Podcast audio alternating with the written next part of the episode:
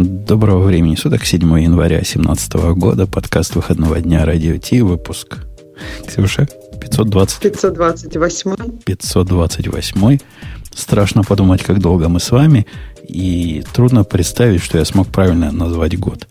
Тем не менее, у нас тут э, почти стандартный состав для гиковских выпусков, где Грей отпадает.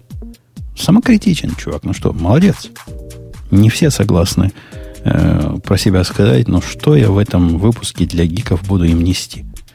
Только, только, только гики для гиков у нас. Сегодня Ксюша, Бобук. И вот с этим всем составом мы понесемся. Как только, как только прослушаем про DigitalOcean пару слов. А после этого сразу и пойдет. Крути. Это шоу создано при поддержке Digital Ocean.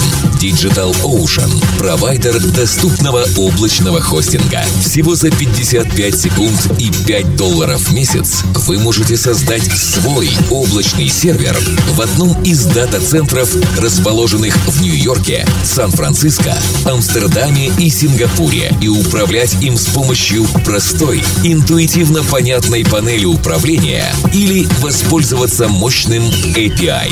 Начните прямо сейчас.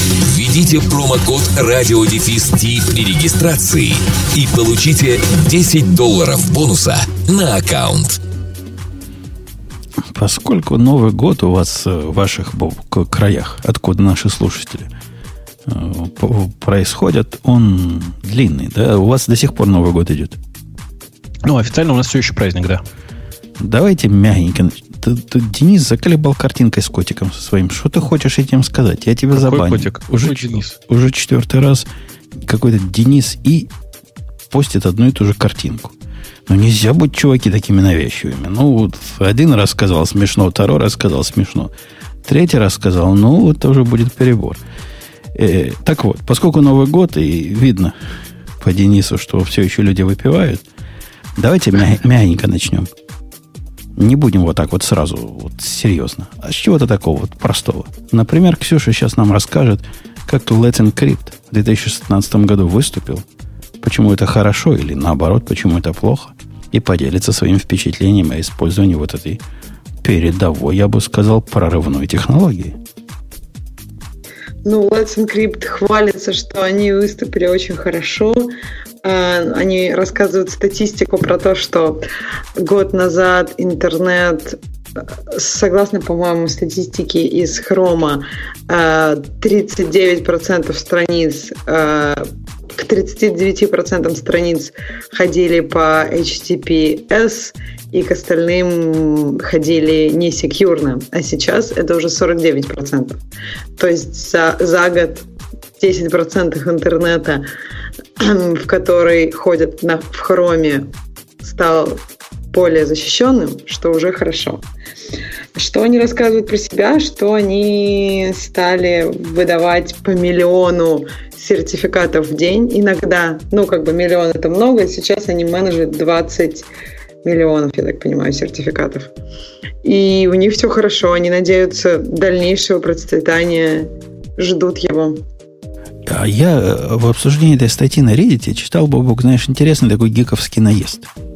Mm-hmm. Я о нем раньше не думал. Чувак пишет, ну, конечно, ваш LI хорошо, но я на него никогда не перейду, поскольку у него нет конкурента. А если нет конкурента, значит, он загнется и, и завоняется скоро. Ну, у меня есть аналогичный вопрос, который звучит немножко по-другому. Окей, а деньги-то где?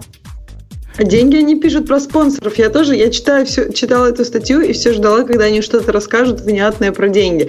Но они в конце поблагодарили спонсоров и сказали, что если вы хотите донейтить, донейтите. А почему конкурентов у них нет? Разве, ну, как бы большие в, в, другие компании, которые выдают это за деньги, это нельзя считать конкурентом, потому что они за деньги, а эти без денег? Ну, именно речь идет о вот таком, такого типа сервисе, который дает бесконечной длины сертификат сертификаты, то есть они технически на три месяца, но ты автоматически их продлеваешь. То есть, если у тебя все правильно, то они всегда живут, и никогда не надо руками заходить и их менять. А конкурентов нет, понятно почему. Я полностью согласен с одним из комментаторов, который сказал, а что вы хотите? Уже все большие стоят за Let's Encrypt. Просто нет больше второго набора таких больших. За ними Mozilla и Google, и Cisco, и кто хотите. Кто станет за вторым? Ну, я тоже не очень понимаю, кто там может быть, но нет, ты, ты сильно преувеличиваешь. Э, сейчас по-другому скажу. Э, никаких Гуглов, Cisco и прочих ребят за лиценкриптом нет.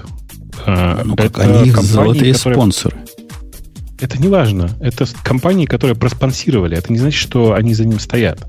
Компания Google, как ты знаешь, она много раз выступала спонсором, а потом делала все по-своему. А, также, на самом деле, поступает компания Cisco, и это происходит довольно часто. При этом э, ты же понимаешь, что физически ничего не мешает э, там, тому же Гуглу завтра убить Let's Encrypt просто на корню. Просто вот в один момент. А, ты имеешь и... в виду перестать его поддерживать? Ну, то есть, ну, там, перестать, не перестать его, его, его корневой сертификат воспринимать как trusted. И все. Нет. Их... А смотри, как ты думаешь, ну то есть это же по идее, если Apple это сделает, то это тоже будет для них проблемой. То есть они сейчас пишут, нет. что у них есть договоры с Google, Apple и mm. там еще кем-то с Mozilla, нет, наверное. Нет, нет, нет. Я думаю, что это вообще не проблема, если это, это, это сделает Apple, потому что, окей, в Chrome будут свои траст-сертификаты и никаких проблем. Все-таки есть э, браузер, который типа сейчас самый большой, и это Chrome э, и ну, он в силу того, что он самый большой, знаешь ли, ведет себя не, не самым э, адекватным образом. Я не знаю, читали вы или нет. Тут недавно была большая буча по поводу того, что Chrome теперь молча удаляет некоторые расширения из, э, после инсталляции. В смысле, пользователь их устанавливает, а Chrome их молча удаляет. Ну, кстати, вот этот а. Сертификат, который там Денис выше упоминает у нас в чатике, он как раз пример того, который забанили во всех браузерах. Да, да, да, да, да. Да, там он не работает в хроме, этот сертификат. Ну, этих пока вроде банить нечего, не за что. И, в принципе, они двигают как раз э, индустрию в то направление, куда Google и хочет ее двигать. Google же со своей стороны всех пытается загнать в часть HTTPS. С третьей стороны, для коммерческих организаций, мне кажется, подход, который Amazon сейчас использует, который тоже раздает бесплатные сертификаты всем своим внутренним пользователям. Ну, он, для своих доменов, конечно, да. Не для своих доменов, для своих для сервисов. Своих клиентов, да, да, да. Для своих сервисов. Ты можешь его к Кельби подключить, mm. проще говоря. Он интересен. То есть они тоже как бы бесплатные. Они даже без такой головной боли, которая кому-то может показаться болью, когда вам надо ну, доступ, ну, все вот эти проблемы с Let's Encrypt, которые а, экспозить порты и все такое. Ну да, только для, только для своих. Кстати говоря, я тут э, решил проблему, как выдавать сертификаты на свои внутренние сервера. Оказалось совсем не просто, совсем просто. Ну вот знаешь, ну. у Let's Encrypt есть проблема, им, им челлендж ECMI надо пройти. А для ну этого ну, да. с их стороны должны до тебя уметь достучаться. Это не обязательно. Ну, как бы это, во-первых, это дефолт метод, а ну во-вторых, ну, да. альтернативный... Ты знаешь, что есть другой, да? Вот я же как раз для себя и открыл да. альтернативный метод. Пытаюсь донести до публики. Можно делать DNS challenge такой. Да. И, в принципе, он работает со всеми, со всеми тремя DNS-провайдерами, которые э, вменяемый API обеспечивают. Но для меня главное с Route 53. А какие ты еще все три знаешь? Все два? По-моему, с Гугловым DNS умеет работать, и, и по-моему, с Ажуровым. Я про Ажурова не знаю, есть ли у них такой, но предполагаю, что есть. Ну, короче, а что, прямо их, их собственный вот этот ACME клиент, который они предоставляют, он прямо умеет ходить в Amazon? Вот, вот про это он это умеет в какой-то бета-версии делать. Но он же он, он совершенно чудовищный, этот клиент. Их вот да, этот certbot, вот прямо какой-то разгул питонистов. Не, не в обиду им сказано будет. А, ну, ты знаешь, да, что есть Coyote, есть Tiniacme и все, все такое. Я Lego использую. Вот как раз для вот этого челленджа, который через Route 53 работает прелестно. Прелестно. Маленькая штучка на, на Go написана, умеет в том числе и это делать. Понятно. Ну, типа я для сертификатов э, последнее время, если я правильно помню, пользовался Coyote. Это как раз э, тоже такой простой скрипт, который тоже все умеет. Э, ну, такой прям совсем маленький. Но он, к сожалению, не умеет э, как раз э, ну, верификацию через DNS. То есть он это делает дефолтным методом. Ну, как бы мне, мне, мне это как раз ок. Ну, не всегда. Это совсем не ок, когда тебе надо для чего-то такого, что ты не экспозишь. Да-да-да, я понимаю. Но, типа, есть всегда решение временно поэкспозить на момент перевыпуска сертификата, там вот это все, знаешь, или обеспечить экспоз только к Acme Challenge и всякое такое. Да, но это тоже вот... Ну, ну. Да, да, я с тобой согласен, что это прям не, не решение совершенно. Ну вот, я, я, я скриптик показываю, как это выглядит в реальной жизни нашим дорогим слушателям. Это совершенно три строчки, которые вы добавляете к... Ладно, не три, загнул про три строчки. Ну, сколько тут? Восемь строчек, которые вы добавляете, и все вам, и все вам хорошо. Я таким образом свои домашние GitLab сертификаты обновляю. Ну, у меня как бы вообще такой проблемы нет, повторюсь, потому что у меня все, что мне нужно с HTTPS, оно экспозится наружу, поэтому я не, совершенно не парюсь. Да, но, но при этом... Я параноик, я, я открываю только, только тем, кому можно. Да, я понимаю. Я совершенно не параноик в этом смысле. Видимо, надо как, когда-нибудь меня что-нибудь покарает по этому поводу. Э, при этом я, конечно, прямо страшно зол на Mozilla за то, как они написали свой этот сертбота этого, потому что многие на него ориентируются и считают, что такой, такой способ правильный. А он прямо, ну, бесит какой чудовищный. Вот просто слов нет. Его реально можно использовать только когда его упакуют в нечто, например, в контейнере, когда он запущен, и то контейнер они умудряются ломать время от времени. Наши сертификаты для радио IT как раз через сертбот докеры обновляются. И каждый раз обновляя их, если я обновлю контейнер, я никогда не уверен, оно сейчас заработает, или они параметры поменяли. На противоположной в командной строке они, значит, что-то совсем другое теперь. И это не, не пустые опасения, такое было уже. Ну, да. А, я на самом деле просто хочу сказать, что я повторюсь еще раз, есть Coyote, который, кстати, ой, я не знаю, видел ты его или нет, Coyote написан на Go. Как раз а, для средств а, типа, это, по-моему, чуть не единственный для меня пример, когда э, решение под названием «сейчас я соберу один бинарник, и он будет спокойно работать», э, оно прямо идеальное для того, чтобы на серверах э, получать, э, ну, собственно, получать сертификаты что ты его с цепой прямо разнес куда везде, куда надо, и получил готовый результат. А, а почему народ удивляется, слип 60 дней, первый раз такое вижу лол? Шел лоловского в том же поспать пару месяцев.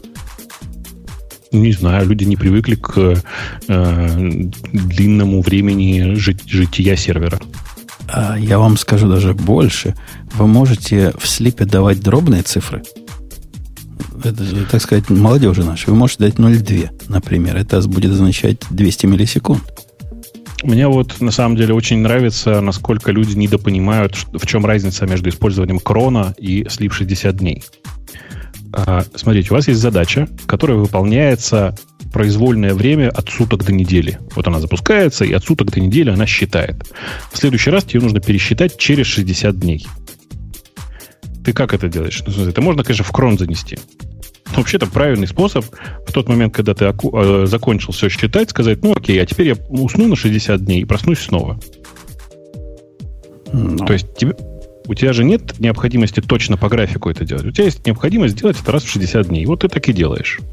В чате пишут add. Ну, как бы, ну да, да, есть add, есть sleep. У каждого свое решение. Я в таких ситуациях предпочитаю пользоваться этим. Это правда. Я кроном тут не пользуюсь по понятной причине. Я не хочу бороться с его паранойей. И к тому, как он, как он не увидит мои переменные окружения, в которых, например, у меня AWS ключи лежат, ну, это совершенно зряшная борьба.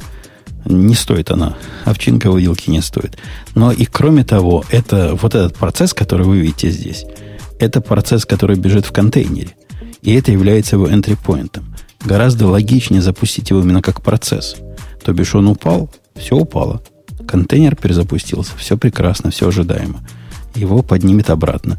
С кроном, ну, вы, вы же не поймете, не поймете, упало оно или нет. Надо попробовать, потом иди копай.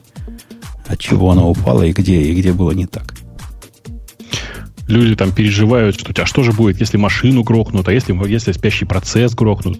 Чуваки, ну, э, обработка непредвиденных ситуаций – это другая задача. Ну, для, если, если процесс грохнут, для этого есть restart policy always, которая поднимет его обратно.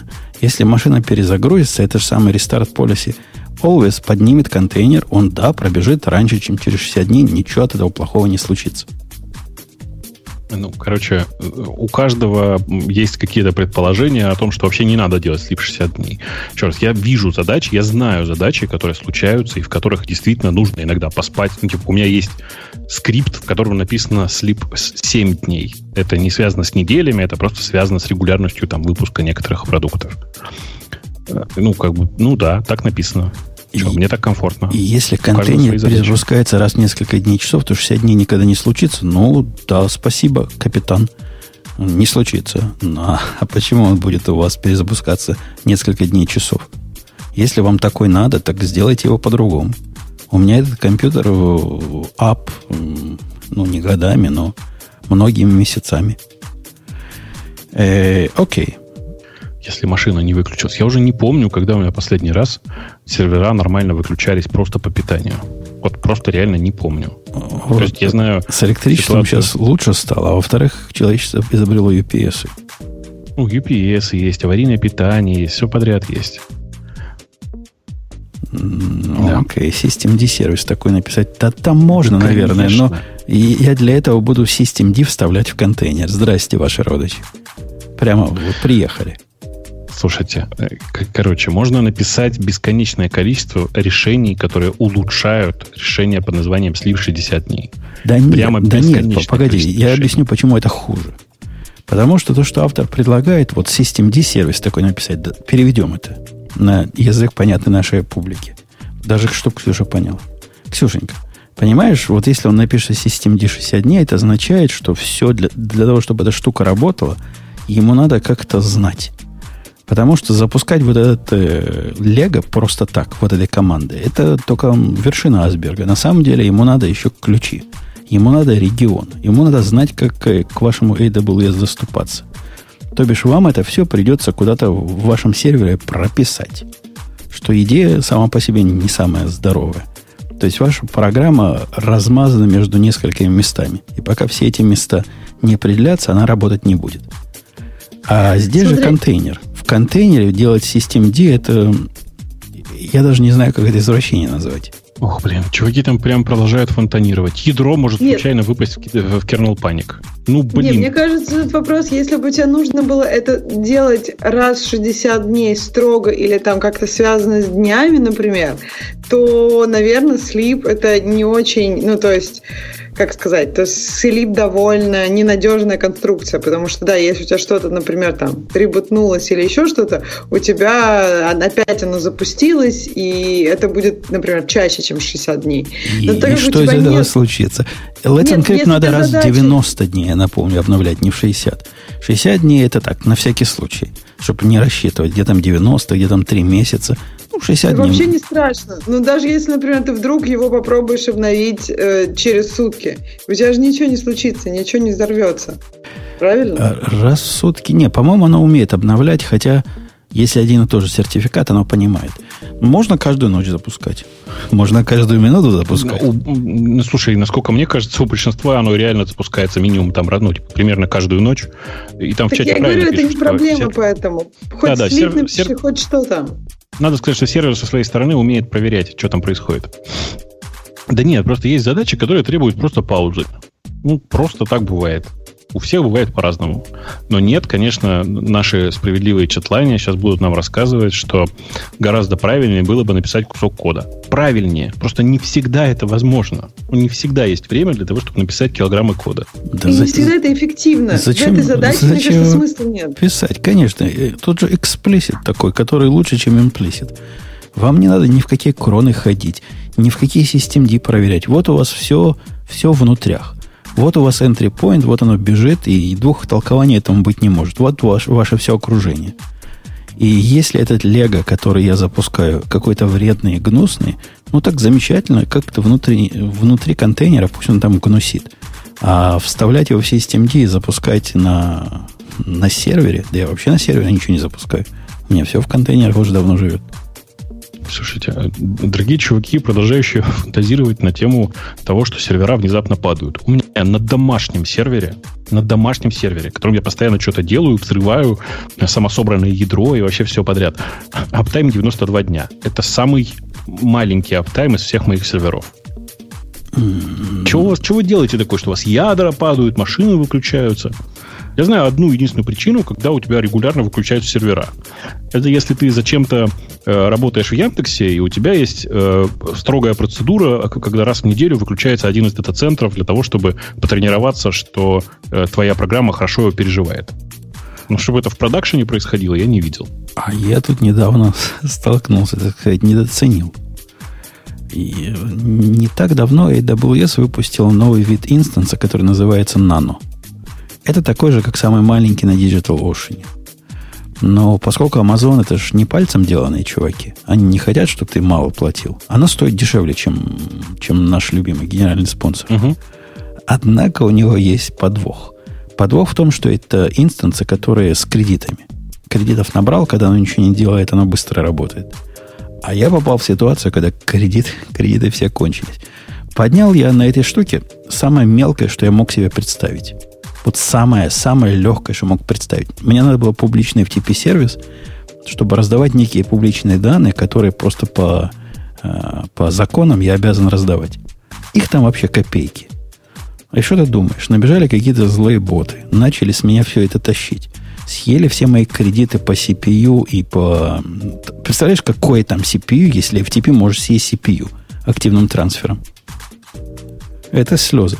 Ну, в, ну да. В общем, они меня сильно-сильно обидели. Я с трудом по SSH мог на эту балалайку зайти. Ну, бывает. Ну, бывает. Под, поднял ее на смол, поскольку я все равно пытаюсь экономить. И, в принципе, пока, пока выживаю, пока хватает. Но, но стоит оно реально. Нано это 512 мегабайт памяти. Сторожа вообще у меня там нет. Я ее первый раз попробовал сделать полностью на NFS. Ну, чисто для прикола. Ну да.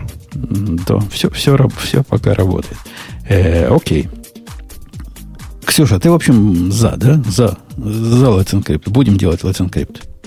Будем все, ну, видишь, все непонятно, кто, откуда деньги. Бобу кто правильно сказал. То есть непонятно, что будет дальше, если у них нет монетизации вообще никакой. Да, у них спонсоры есть, которые заинтересованы в переходе интернетов на, на эти рельсы. И только за то, что они подвинули всех остальных раздавать бесплатные бизнес-сертификаты, им большое человеческое спасибо. Так а почему эти спонсоры, например, Google какой-нибудь не стал раздавать сам бесплатно? А зачем, если кто-то другой есть, который все, все это сделал, все это придумал, зачем им это надо, этим заморачиваться? Они наверняка заморочатся и сделают как, э, как Amazon, потому что они делают все как Amazon, в конце концов. Но для публичных сервисов, которые с их сервис, с серверами не связаны, с их, с их предложениями не связаны, на коем оно им это надо? Это ж не просто так, ну, не просто пальцем делано. Им надо рассылать оповещения, им надо помнить, где кто. Не, не скажу, что это целое дело. Все это подъемная система. Но зачем ее делать, если уже она готова есть? Ну да. Да. Работает не трогай. Все как обычно. Точно. Следующая тема. Следующая тема. Какая следующая тема? Да, а, давай по порядку. По порядку, по порядку. Хорошо. Мини-деп то, что вы, дорогие слушатели, ждали давно и, и не знали, как жить без этого, вот вам принесли в клювике. Слушай, интересный вопрос у меня возник. А почему только сейчас-то? Почему раньше никто не собрал? Сначала давай Ксюша пусть расскажет, что это такое. Ксюшенька, что за мини-деп? И почему нам Как-то это интересно? меня совершенно не заинтересовала эта статья, поэтому а. не могу поделиться тем, чем, чем вот это прям ну, вообще ну, так. Смотрите, я просто как человек, который чаще всего, наверное, сталкивается с этой проблемой, наверное, могу легко рассказать. Дело тут вот в чем. Дело в том, что когда ты пользуешься докером, у тебя есть, э, ну, типа, контейнер-дистрибутив, из которого ты собираешь свои контейнеры, по большому счету. На, и, над которым? точнее ну говоря, да, слоями. С которого, в смысле, с которого ты начинаешь, я имею в виду. А, и большая часть из них, они как бы неприлично большие. Ну, чтобы вы понимали, типа Ubuntu в LTS в, в качестве стартового образа это сразу больше 120 мегабайт. Просто сходу.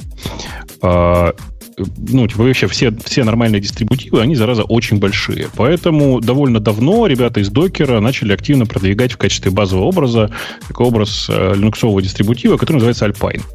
Alpine очень приятный, он очень маленький, но тут нужно понимать, что мы, ну, как бы, с этим Alpine одни сплошные проблемы. Во-первых, ты не знаешь, как им управлять, у него все довольно нестандартное, у него свой собственный package менеджер у него свои собственные пакеты, зачастую не самые свежие, и ты начинаешь с этим возиться, вокруг этого плясать и раскапывать для себя еще одну большую э, зону знаний, которая тебе на самом деле глобально не нужна. Самая страшная проблема. Я, а? я так же, как Бобук да. думал. Вот оказался неправ. Во-первых, по поводу несвежих пакетов ты, ты гонишь. По сравнению с любыми дебианами и убунтами, у него пакеты свежак. Прямо вообще свежак. То есть он делает Слушай. Ubuntu и, и дебианов как стоячих. Не, не, ты, ты, ты, мне кажется, ты, ты не очень прав, потому что, э, ну, попробуй найди э, в э, Alpine формате какой-нибудь дебиту. Ты просто не учитываешь, что есть пакеты, в которые есть контейнеры, в которые разворачиваются коммерческие всякие решения. Ну... Или, например, у меня вот свежая была проблема э, с версией FFmpeg. Ну, у тебя, у тебя, я понимаю, у тебя экзотика. Мне надо мало чего от Альпайна. Вот я поэтому и говорю, что я просто почему рассказываю это, почему я взялся. Потому что у меня, кажется, больше всего геморроя с этим. С Альпайном, в смысле. Или вспомни историю с сертификатами, когда выяснилось, что э, в базовой установке Альпайна внезапно не оказалось некоторых корневых сертификатов, которые по умолчанию в большинстве линуксов давно стоят. И а, это был отдельный квест. На самом да. деле у него самая большая проблема даже не это. А mm-hmm. его липси, который маслси, вот это прямо, ну, да. так сказать, проблема проблем. Ну да, есть такая проблема. Надо за все надо платить. Да, э, понятно, что Alpine прямо маленький. В смысле, что я когда последний раз смотрел, мой э, образ вместе с моим софтом был в районе там, 15 мегабайт. Э, то есть, значит, Alpine был размером, наверное, не знаю, 5. 5, 7. 5, ну, как-то так. 5, конкретно ну, 5 мегабайт, там ну, даже меньше. Ну вот, понятно, понятно, что это прям, прям почти идеальное решение. И вот какие-то чуваки наконец-то решили попробовать собрать самый-самый минималь, минимальный Debian для того, чтобы из него сделать, ну, типа, чтобы его использовать в качестве базового контейнера. А, интересно посмотреть на их результаты. Я, честно, я, честно, ни разу не попробовал его еще. Если я прочитал про Минидеп там э, вчера, что ли, и так и не посмотрел еще на него. Так какой уже? у него размер? Ну, просто для сравнения с Альпайном. Так нельзя сравнивать. Они тут полстатьи пытаются объяснить, почему они не могут сделать 5 мегабайт. Они а, сделали, понятно. в конце концов, 80 мегабайт, и это типа большой дел. Ну, реально, образа меньше 100 мегабайт для больших настоящих дистрибутивов – это редкость. То есть они треть отрезали. Если тут был 120, то у них 80, да? То получается, ну, слушайте, что они... На, на самом деле важный вопрос звучит вот как. Э, какой будет размер уже работающего контейнера э, вместе с, э, ну, типа, целиком вместе с твоим софтом? Просто Особенно, Alpine, он а, совсем голый. Да. Они тут сильно намекают на то, что вот возьмите Alpine, поставьте в него пару нужных штук, и вы поймете, что он не такой маленький. Добавьте в него питон, добавьте в него пип какой-нибудь, еще чего-то. Но это да, это важно тем, кто на питоне пишет. Я, я согласен. Добавьте питон. Почему? И... Бобок вот сказал, что э, у тебя был контейнер с твоим софтом питоновским или каким-то другим, и ты да, сказал, да, что у тебя нет, там 12 в, данном, в, этом, в этом случае нет. Код был на расте, ну, как бы это не очень важно, кажется. Ну, просто ну, у тебя довольно маленький получился, у тебя да, не да, получилось это, 100 метров. Это, правда маленький очень контейнер для Альпайна, прям совсем, это, по-моему, минимум, что можно получить с Альпайном и твоим готовым софтом. Ну, по крайней мере, у меня меньше не получалось ни разу. Может быть, эхо можно собрать с mm-hmm. Ну, дефолтный Alpine работает с эхо прямо вот из этих 5 мегабайт. Ну, а что-то крупнее, там большое. Э, отвечая на вопрос Виктора, как я компилю всякие вещи перед тем, как их в Alpine положить, их просто надо разделить эти два этапа. Компилить надо в том, что есть, в чем есть все, что вам надо.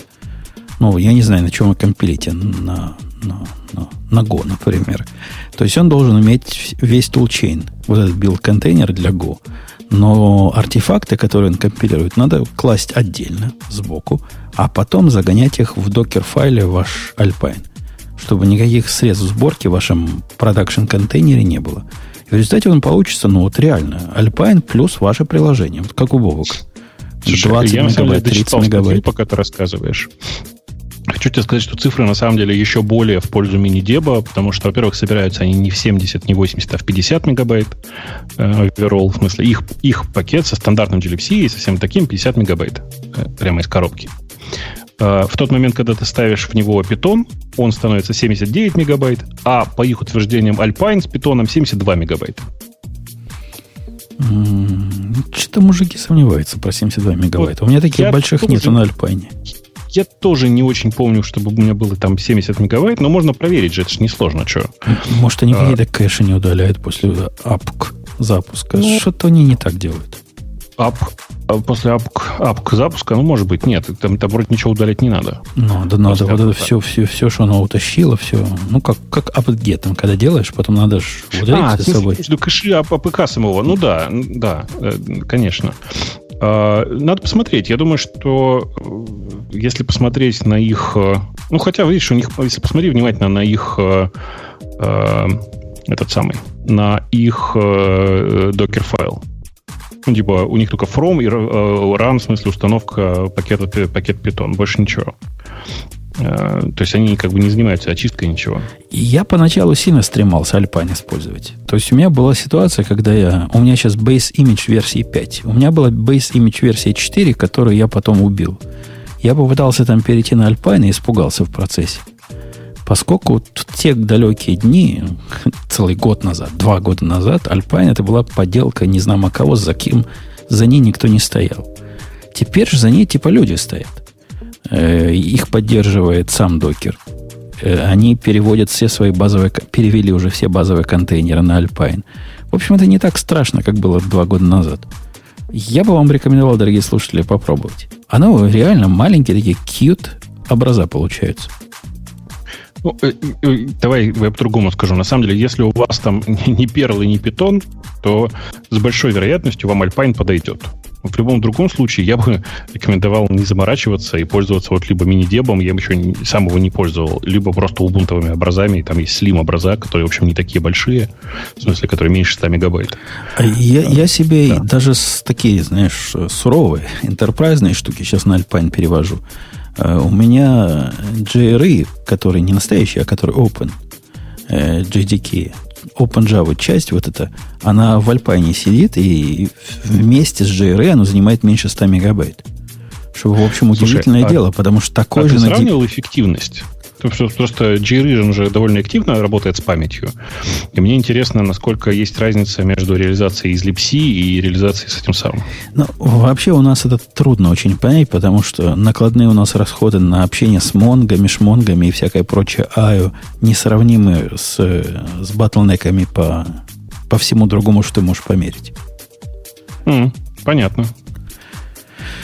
Вот. Так что, да, советую. Мини-деп прикольная штука. Хотя, с другой стороны, она же тоже, ну, она от битнами. То есть вы выбирай, но осторожно. Чуваки с битнами, конечно, крутые, но это не, не официальный дистрибутив. Это... А чем тебе не нравятся чуваки с битнами вообще? Вот ты так говоришь, ну, выбирай, ну, осторожно. Э, я пользуюсь кучей неофициальных э, дистрибутивов, и у меня такой проблемы, в общем, особенной нет. При этом чуваки с битнами, надо понимать, они на самом деле очень много всего делают, и, ну, я думаю, что это у них вполне адекватный образ, который им самим нужно поддерживать. Ты же понимаешь, чем, чем битнами занимается? У них внутри куча докера, и им просто приходится его поддерживать. Что тут такого? Ничего такого. И Скорее всего, если бы я захотел мини-деп это использовать, я бы посмотрел, что они там делают, сделал бы то же самое у себя и добавил бы свои штуки туда, которые исключительно мне нужны. И был бы мой базовый образ, и мне на битнами глубоко ну, слушай, я, я, просто, я просто, пока мы разговариваем, у меня дурацкая привычка, я еще успел пойти посмотреть, что там вообще у них, у них э, в, в этом образе. Это просто честный образ, который они собирают с помощью этого самого дебилда. Ну, в смысле, собирают в, чу, в черуте аккуратно э, с, с действительно минимум пакетов. Вот и все. Ну, молодцы. Ну, у меня уже с минимум пакетов есть один. И он меня пока устраивает. Посмотрим, как он будет с JRE работать. Люди рассказывают, что на Alpine Java падает в такой интересный паник. Во многих, в некоторых ситуациях. Ну, поглядим, поглядим, будет, будет, не будет. Мне, мне вот прям, прямо любопытно, почему никто этого не сделал раньше. Почему чуваки из битна, чувакам из битнами пришлось это делать. Ведь очевидно, что каждый из этих образов, в смысле и Дебиановский, и Центосовский, можно было там а, почистить хоть немножко. А потому что размер, проблема размера, она проблема эстетическая, а не практическая. Я думаю, поэтому. Так Alpine же существует. Ну, то есть, если бы это была проблема сугубо эстетическая, то тогда смысл существования Alpine был бы не очень ясен. А, а у него нет особого смысла. На самом деле, кому какая разница? Вот, вот реально. Я со своим коллегой спорил, который, увидев, как строятся вот наши образа, а там образа у него для Java базовый образ под гигабайт. Под гигабайт, потому что, во-первых, он из Ubuntu построен, которая сама по себе там, по-моему, под 300. Потом к нему доложены куски квантлиба. Знаете, такая есть суровая балалайка, которая угу. сама по себе 300 мегабайт занимает. Потом еще чего-то, и все вместе, как он добавляет своих несколько джаров, гигабайт. Ну, на самом деле, при правильно э, собранном им, ом, имидже, образе, это не очень важно. Ну, слои, они ж, они ж слои. Один раз ты это пошлешь большую часть этого гигабайта, а потом твои инкременты будут именно размер твоего джара, который ты туда кладешь. Какая, собственно, разница, какой первый раз вот эта посылка будет? Ну, сложно сказать. На самом деле, э, видишь, в случае с битнами у них же огромное количество э, образов э, на каждом сервере. В смысле, огромное реально количество. Я ну, думаю, так, что у них там... Так, так они шарят, они же не используют это каждый раз по гигабайту этот уровень будет, вот это, эти слои, которые базовые, они один раз будут присутствовать. Ага. Так что ты, ну да, ты экономишь чуток. Ты экономишь эти самые 800 мегабайт. Оно, оно стоит этих телодвижений? Ну, не знаю. В смысле, я думаю, я, конечно, думаю, что в такой ситуации проще диска купить и памяти докупить еще. 800 мегабайт. Купите диска, и не надо будет вам все эти заморочки. Хотя чисто эстетически, когда делаешь докер инфо, по-моему, это называется, докер image, и смотришь, когда у тебя такие маленькие, по 20, по 30 мегабайт, как-то приятно. Вот приятно, не могу ничего сказать. Я сам, сам люблю Alpine за это. Он эстетически приятен. По поводу эстетики, наша следующая тема, я думаю, Бобок, ты тут и зайдешь на, на желчь. О-о-о. Есть ли у тебя желчь? Потому О-о-о. что следующая тема шикарна. Это просто шик. Google решил эм. убить питон. Просто да убить, нет. закопать и, и да, вывести да из... Если, если, если ты заглядывал внутрь, ты поймешь, что там про убийство речи не идет, пока все исключительно ржут, мне кажется. История вот в чем. Э, ребята из Гугла сначала без всякого анонса, а потом все-таки официально анонсировав, выложили э, такой, э, такой первый, да даже не релиз, в смысле, а первые наброски транспилера, который компилирует программу на питоне в Go. Ну, то есть он как бы он транслирует питоновую программу в Go, а потом ее компилирует. Ну, типа логика в том, чтобы получить э, код, который написан как бы на питоне, но использующий, например, э, типа э, асинхронность от Go. Не, не как бы на питоне. Код, готовый код, который вы написали на питоне, который 2.7 вы прогоняете через какую-то трубу, и в результате получаете запуск, запускабельный файл, который на самом деле там внутри сделан на Go. Не, не, не, ну, там не все так просто. Ты можешь на питоне даже либо из Go использовать. Ну, по крайней мере, то, что у них было в примере. То есть, то есть ты из Go берешь эти там lightweight потоки, используешь у тебя их, ну, то есть ты их берешь как э, питоновский модуль, обращаешься с ними.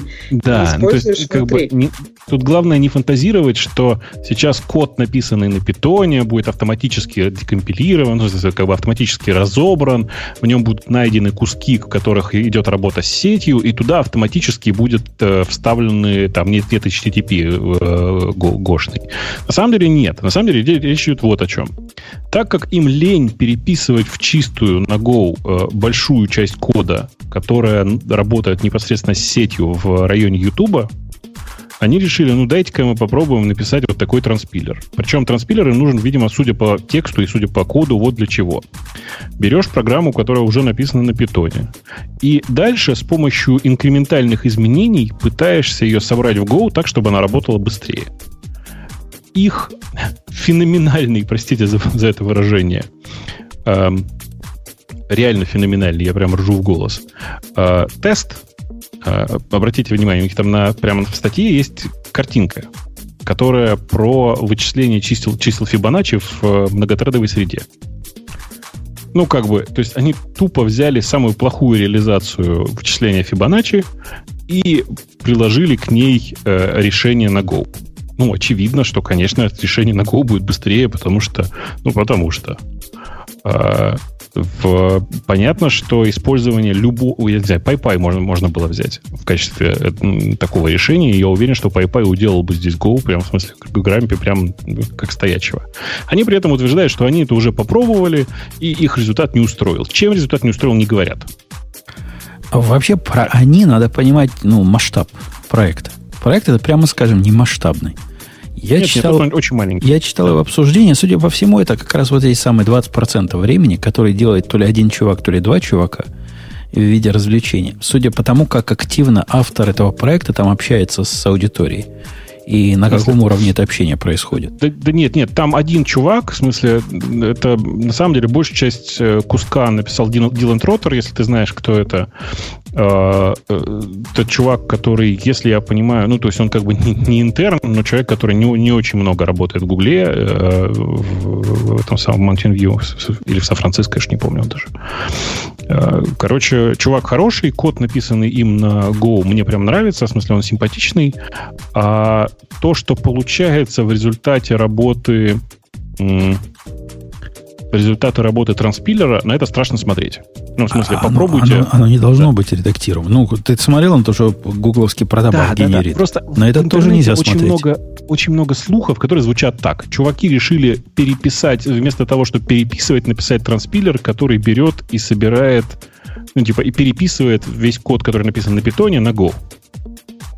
На самом деле это не так. То есть тот код, который, ты, который промежуточный получается на Go, его использовать нельзя. В него даже смотреть не надо. Ну, то есть не так. Не надо. Помнишь, да, как я обычно Я, говорю? я уверен, там даже вверху комментарий. Auto-generated, не меняй, не смотри, я, и уйди отсюда я, вообще. не нашел там этого комментария, прям, прям скажу. Я бы добавил на месте чувака, которого ты знаешь. А, ну да, э, в, в этот код страшно смотреть, он, очевидно, не для людей, и пока я не нашел внутри ничего, что позволяло бы думать, что он когда-то для людей будет. То есть главная задача, на самом деле, правда, очень простая. Взять код э, на питоне, который старый, который написан давным-давно, и попробовать инкрементально его улучшить э, с помощью компиляции в Go. И я, может, я, я, может, да. чего-то не понимаю, но мне кажется, их главная фишка, я где-то читал ответ этого автора, когда его спрашивали, мол, где деньги, Зин? Том, что он пытается избежать джила при помощи устраивания локальных локов на объекты, в которые он переносит это в Go. То есть объекты там, ну, такие, они тоже с мютексами все, все, все лоченные. Но они лоченные не на уровне джила, а на уровне конкретного доступа к этим объектам. Слушай, ну я, я просто врать не буду, я не смотрел вообще никуда, в смысле, ничего ни, ни, ни, никуда не заглядывал, не знаю, как это все там происходило, но, на мой взгляд, э, это, мягко говоря, не решение, потому что, ну, типа, потому что есть, типа, э, интерпретеры, которые не содержат джилы внутри. То есть нужно же понимать, почему в и втором, третьем питоне по-прежнему есть джил.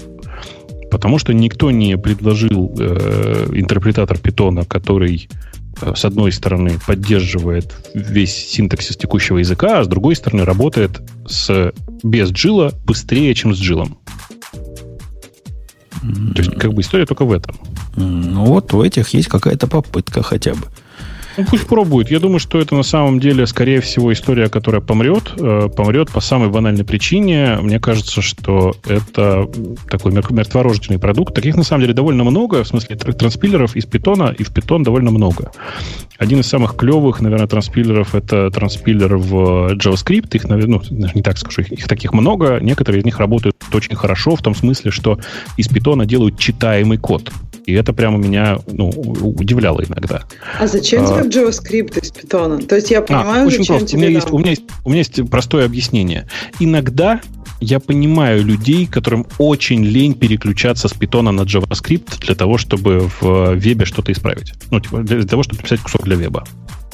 То есть ты хипстеров понимаешь, которые на Node.js да? пишут? Что? Хипстеров не, не, любишь? Я, Я имею в виду на клиенте. Нет, на клиенте, на клиенте. На сервере это зачем? Э, ну, типа, есть кусок, который нужно, чтобы работал на клиенте в браузере. Ну, а они, чувак, они ну, этот кусок писали вначале на питоне, что ли? Совсем безумные. Они сначала написали серверную сторону, в которой есть своя имплементация, а потом они думают, да, дай даже кусок вот этого э, питонового кода использую еще и на клиенте. Ну, как бы, почему нет? Ну, да, я ну, говорю, безумные хипстеры какие-то. Ну, я честно скажу, я, ни разу не смог этой системой воспользоваться, потому что всегда оказывалось, что мне чем строить систему с транспилером, которая компилирует JavaScript, проще написать на JavaScript. Я фигово, очень фигово пишу на JavaScript. Прям отвратительно. Меня он раздражает. Но несмотря на это, мне гораздо проще написать на JavaScript скрипте, чем писать на питоне для веба. А ты сделай, ну, вот, как а делают деле... лучшие из нас. Лучшие из нас а... для этого заводят отдельно стоящих китайцев. Да, да, я понимаю. Ну, как бы у нас э, китайцы довольно дорогие, э, и можно покупать э, молдаван и белорусов там, все такое. Нет, это шутка, если что. Ой, дорогие белорусы, не, я не имел ничего в виду. А, в... Подожди, а молдаван да. ты этого не сказал? Чего? Ты сказал, Мол, про... можно покупать молдаванов и белорусов, и потом Знаешь, только извинился. С молдаванами очень интересная история. С молдаванами у меня очень интересная история. Я в какой-то момент, года три, наверное, назад, пошутил на тему того, что у большинства молдаван при переходе в взрослое состояние руки превращаются в мастерок, и они автоматически начинают ремонтировать. На меня набросилась куча людей, которые рассказали мне про молдаванских программистов. Я пошел и всех этих программистов, кидали прямо у меня репозитории на GitHub. Я пошел и посмотрел на всех этих программистов. Никто из них не живет в Молдове. Дядька, у меня лучший программист в компании румын. Что, то же самое, что молдаван практически. Ну да. И он прямо крут. Прямо конкретно крут. А я о чем? Он не живет в Молдове. Ну, в смысле, в Румынии. Да, он живет в Америке. Ну, а я о чем? Они все хорошие программисты, просто они все оттуда уезжают. Я их прекрасно понимаю, точно так же, как я не видел, ну или не так, я видел очень мало, в смысле двоих, что ли, я видел за всю историю, крутых программистов в Турции. Ну, потому что нормальный программист оттуда моментально уезжает. Там типа ни сообщества нет, ничего нет, общаться не с кем, дай-ка я куда-нибудь поеду. И он уезжает совершенно спокойно. А, ну вот. А, Короче, а, да, возвращаясь к транспилерам. На самом деле есть же э, Shetskin и этот самый, как он называется? Нуитка, я уже все время забываю, как он называется. Это транспилеры из Python C++, которые прям работают. Ну, в смысле, прямо реально работают можно взять, попробовать, поиграть. Для особенных извращенцев есть не транспилер, а, хотя, по-моему, это транспилер. Есть транспилер, написанный Microsoft, который компилирует Python в э, .NET. Ну, в смысле, в, в этот самый, как он называется? CLR, да? Все время забываю. Ну, неважно. Короче, ну да, ну да. компилирует для исполнения в рамках .NET. И, и тоже вполне себе ничего. Тоже вполне себе работают. Зачем нужен был еще один? Ну, наверное, потому что у э, Гугла много людей, и они себе могут позволить потратить немножко ресурсов на разработку такого транспилера. Пусть попробуют. Нет, ну, я так понимаю, что в Ютубе есть какие-то проблемы с питоном. Ну, по крайней мере, это то, что они пишут в этой статье. Что ну, вот у нас YouTube, Нет. у нас очень много питона, и у нас есть проблемы с многопоточностью, мы думаем, как ее улучшить. Так понимаю, что это один из экспериментов, как улучшить ситуацию в YouTube. Конечно, конечно. Я ни капли не сомневаюсь. Я каждый раз удивлялся, когда узнавал, какое количество кода в YouTube написано на питоне. Причем они не используют ни там типа ни Python, ничего для того, чтобы ускорять это все в нативный код. Они прям все писали хардкорно на питоне и какие-то редкие там модули были написаны на плюсах, что ли, ну, в смысле на C, на plain C. У них вроде C-Python там где-то был, нет? C-Python это и есть обычный питон. C-Python mm. это обычный интерпретатор питона. Ну, Он а, это самый классический. Меня Бобок да, да, уже да. научил этому, чтобы не путали. Mm. А, а, а у меня, знаете ли, рассказка есть из жизни. На Новый год, Раз. когда вы, все, когда вы все выпивали, а некоторые даже закусывали, слабые духом, и что, думаете, делал я? Я решал проблему. И расскажу вам, какая проблема. Вот Ксюша поймет меня, как большой программист. Ксюша, ты готова? Мозг открыла? Да. Проблема у меня такая. У меня есть э, некая идея сделать... Не, зайду сначала. Сейчас у меня есть такая реализация, когда на всякий новый instance, который у меня заводится Ansible ом, Ansible заводит instance, оно загружает какое-то количество предустановленного кода, который нужен всем. Какой это код? Во-первых, балалайка, чтобы э, мониторить сервер, контейнеры запущенные там. Она такая общая на всех. Она instance level а балалайка. Я про нее рассказывал. Потом mm-hmm. есть балалайка, которая удаляет старые пакеты. Потом есть балалайка, которая делает консул, э, клиент на каждом. Какое-то количество предустановленных балалайк, легенькие, маленькие. Всякий инстанс должен их уметь. У меня была долгое, долгое время идея сделать из Nginx такую же балалайку. Потому что с прокси прям проблема проблем. Вот в этой среде, когда ты доставляешь микросервисы, их не хочется экспозить голым задом на весь мир. Даже если этот весь мир ELB. Согласитесь, ну, хорошая идея поставить перед ним Nginx. Но вот недавние события подтверждают мою паранойю. Я про прокси-баг. Помните прокси-баг? Я уже забыл, что это было. Это недавно было. Это если у тебя разрешить через Nginx, что по умолчанию, ну, если а, разрешить да, вашему да, да, прокси, header proxy прокидывать, то вас могут обидеть прямо сильно и, и больно. То есть, то бишь, когда у меня такое произойдет, когда следующий такой proxy-баг найдется какой-нибудь, мне бы хотелось зарезать этот header, где-то не трогая весь код на свете. Ну, и есть определенный смысл иметь отдельно стоящий прокси, согласитесь. Ну да. Reverse proxy хорошее дело. И можно... SSL termination мне не хочется делать на каждом, э, в каждой аппликации. Ну, хочется что-то вынести. В общем, возникла идея сделать такой общий на всех Nginx э, образ. Но вы понимаете, какая проблема этого образа? Nginx Нет. собака абсолютно же не динамичная штука.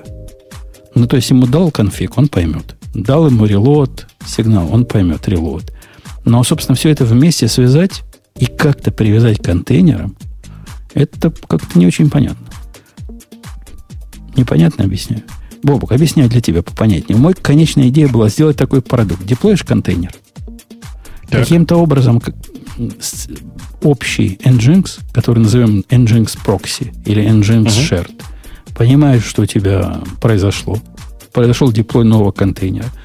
По определенным параметрам он понимает, что этот контейнер требует э, реверс прокси. Прописывает у себя э, в template все, что надо, перегенерирует свой конфигурационный файл, дергает reload, все. Твой Nginx прописан, и можно к нему доступаться, там, слэш API, слэш бла-бла-бла. Все просто, как дверь. Угу. Вот этой задачей я как раз занимался. Посмотрел, что люди сделали. Такие, люди такие в эту сторону копали. Есть одно решение чувака, которое называется именно, как вы ожидаете, Nginx Proxy. Но оно прям классический пример инженеринга. Эта штука умеет вам кофе делать. Она конкретно может все на свете сделать. Да-да-да, там типа консул темплейт внутри контейнера. Все это вот так у него. И общий интерфейс к опросу докер контейнеров вокруг стоящих. Он умеет лейблы из них доставать. Именно, именно вот оно и есть. Но, ну, такая, знаешь, серьезная хрень. Прямо вообще. В конце концов, свое написал. Простое, как две копейки. Ну, буквально 100 строчек. Оно просто по докеру ходит, прослушивает по, по докер протоколу, кто вокруг есть на его сети, специальной сети оно создает. Смотрит, если этот кто-то экспозит порт 8080, значит, это мой, мой клиент. До... Mm, то есть у тебя просто 8080 торчит, понятно. 88 не торчит, просто expose ит да, внутри, да. Внутри 8080. Я понимаю, да. Ну, да. Угу. И строит автоматически прямо жестко API слэш container name слэш вот на него делает прокси. Все. Красота нечеловеческая. Насколько волосы стали шелковистыми, трудно даже вам передать. Так оно ходит просто по сети раз в сколько-то, или оно как-то получает нотификацию, когда новый контейнер создан? Не, это тоже оверинжиниринг. Оно раз в 5 секунд проверяет докер-контейнеры вокруг себя, смотрит, чего поменялось. И если чего поменялось, перестраивает э, из темплейта, который, причем базовый темплейт гошный, подставляет туда именно контейнеров IP и все. И все. Почему 80-80 пипец? Почему Павел 80-80? Что, что, что ты, Павел, дорогой, ты просто расскажи нам, что ты против 80-80 имеешь? Что, что с ним не так? Особенно, когда он э, приватный порт, описанный как экспоз внутри контейнера. Не, мне, мне интересно, расскажи. Э, то есть 50-50 лучше. То есть 50-50 это вообще наше все, А 80-80 это просто полнейший пипец. Да. Эм, как будто бы есть большая разница.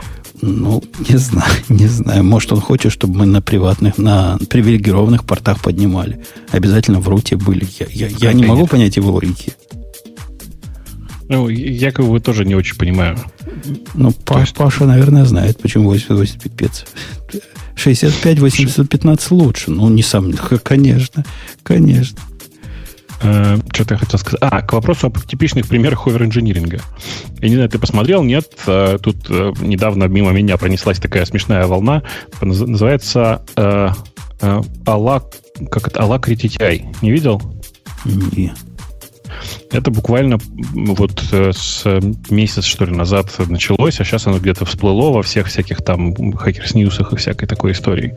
Этот чувак э, взял и написал еще один терминал, ну, в смысле, классический терминал-эмулятор, эм, на расте, причем не просто на расте, а с оптимизацией с использованием GPU. Внимание, вопрос. Зачем?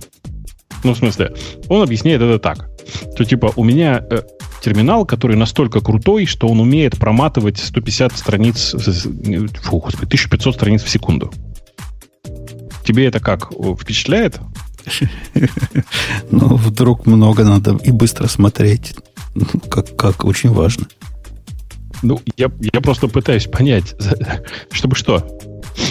Ну, в смысле, нет, нет безусловно, как пример э, искусства, в смысле, как пример э, чувак сел и запилил, понимаю. Но зачем практически? Можете представить практическое применение? Нет. Как, собственно, не могу представить, почему нам говорят, что 80, 80, 8, 8, 8, 8 это по феншую. Какой феншуй? Это они с DNS перепутали. Что-то, что-то у нас слушатели как-то не, не проспались после после Нового года. Вы, Мне кажется, что, слушатели только цифры понимают. То есть, когда цифры, они возбуждаются и начинают что-то комментировать. Например, там слип 60. То есть, должна быть какая-то цифра, понимаешь? 80, а 80 кажется... официально в сервисе, ETC сервисе называется HTTP Alt. Он типа, ну, почти про это. Чего пристали, пристали как пьяные до радио? Хороший порт, ничем не хуже любого другого. Любой больше 1024 подходит. Вот любой ставьте будет красиво. И разницы не будет никакой. Но просто все нормальное человечество знает, что всякие, всякие проксируемые сервисы на 8080 это общее место. И на 8080 сидит Skype, по-моему, пишет Павел. Это, во-первых, бред, а во-вторых, это так важно для сервера. Так важно, прямо вообще. Там на каждом сервере по скайпу сидит. Ну, базару нема. Не, не, особенно это интересно, потому что этот порт экспозится только внутри докера. Да-да, и Skype сидит по 8080. Это с какого перепуга? И да, даже, ну, даже без всякого сервиса, сервера. Ну, типа да, типа такое. А, да. И иногда возникает впечатление, что мы мечем бисер. Не там, но оно проходит. Нам весело, и, и то хорошо. Э, Я вот что-то прям шмыгаю носом безостановочно сегодня. А к чему я вот эту всю историю затеял? К тому, что перейти к следующей теме. А какая следующая тема у нас? А Ксюша нам скажет. Ксюша, выбери любую тему, которая смотрит на тебя. Вот на тебя, потому что будешь основным докладчиком. Готовься. Так следующая тема, которая следующая у нас и смотрит на меня, я с удовольствием прочитала замечательную статью, и я рада, что Умпутун скоро останется без работы. Я помню, мы с тобой спорили про фронт-энд и бэк-энд. И статья как раз про архитектурные shift ы в веб-приложениях. Первый архитектурный shift, который автор видит, это то, что часть... Ну, то есть, если мы разделим все пространство веб-приложения на фронт-энд, бэк-энд и storage, а, а потом мы углубимся в бэк-энд. Бэк-энд можно разделить на три части. Это мнение автора. То есть первая часть это которая работает со storage м, а с другой стороны часть это которая работает с фронтендом, и в середине бизнес-логика. И вот его мнение, что первый shift это как раз, что часть, которая работает с фронтендом, она переезжает на самом деле во фронтенд. И одна из причин этому как раз появление различного количества клиентов. То есть у тебя сейчас обычно есть веб, iOS, Android, и ты не можешь все создать уже на бэкэнде. Бэкэнд вместо как бы вот этой части, которая работает со фронтендом, появляется очень тоненький какой-нибудь там REST API. И это, это первый архитектурный shift. Второй архитектурный shift, который автор видит, это микросервисы. Что, о чем мы говорили уже очень много. А, а третий архитектурный shift, который я уже как раз упоминала, это то, что то, что сейчас делается как бы бэкэндом, вообще, может быть, нам и не нужно так много бэкэнда. Может быть, в принципе, мы сможем делать, как сейчас очень модное слово, serverless. То есть мы можем, наверное, весь бэкэнд, по сути, то есть storage мы положим в какой-нибудь там Amazon, и поверх вот этого сториджа мы напишем просто каких-нибудь лямбд. То есть раньше у нас были микросервисы, а сейчас у нас просто будут лямбдочки. И у нас будут очень разухабистые клиенты, э, которые работают с этими лямбдами.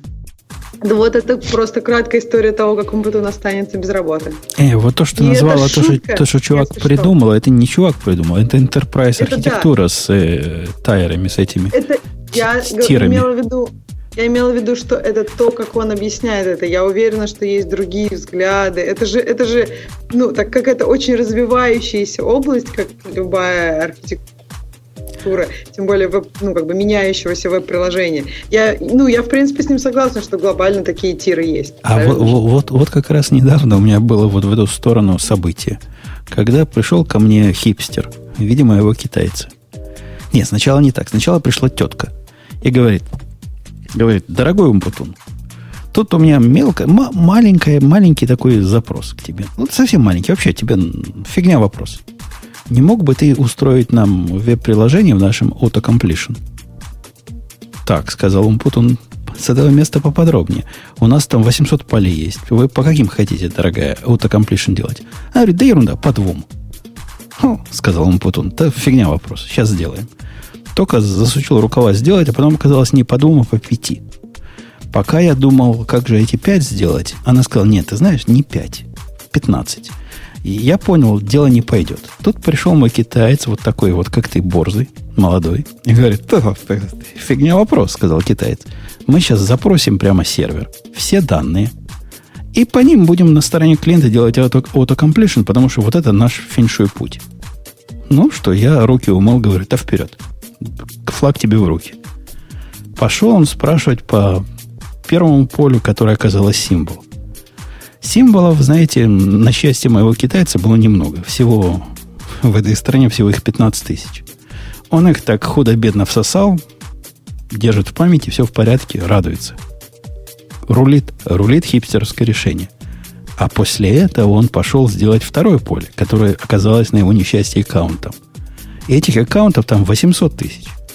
И размер документа, который он запросил вот в один удар – а запрашивают это, чтобы вы понимали, ну, часто и, и мощно. Он превышает 50 мегабайт. Я даже не знаю, сколько. У меня сервер больше 50 мегабайт ему не отдаст. Но 50 мегабайт она ему отдало на клиент, который он должен распарсить и всосать, а после этого, значит, использовать. Вот так вот ваши клиент-сайт э, технологии работают. Не, давай, если я, я прям очень коротко продолжу. То есть, когда я читала эту статью, мне на самом деле позабавило то, что как бы такой клиент мобильный, он по сути является, у него есть все три части бэкэнда, потому что у него есть с одной стороны база данных обычно. Ну, то есть, если ты какой-то ну, достаточный, я не знаю, достаточно уважающий себя мобильный клиент, у тебя обычно есть какой-то persistent, потому что ты не можешь можешь, ну, пользователь очень удивится, если он откроет приложение, и там, ну, если, например, ты делаешь мессенджер, и там вообще не будет никаких твоих старых текстов. Ну, правильно? Ты же, наверное, удивишься.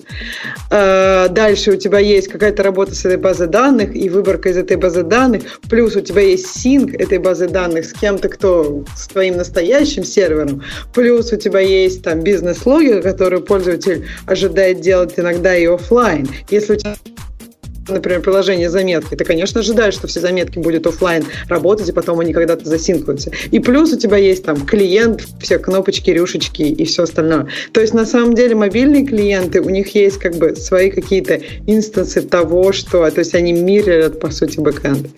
Бобок, а у меня к тебе вопрос. с нами? М.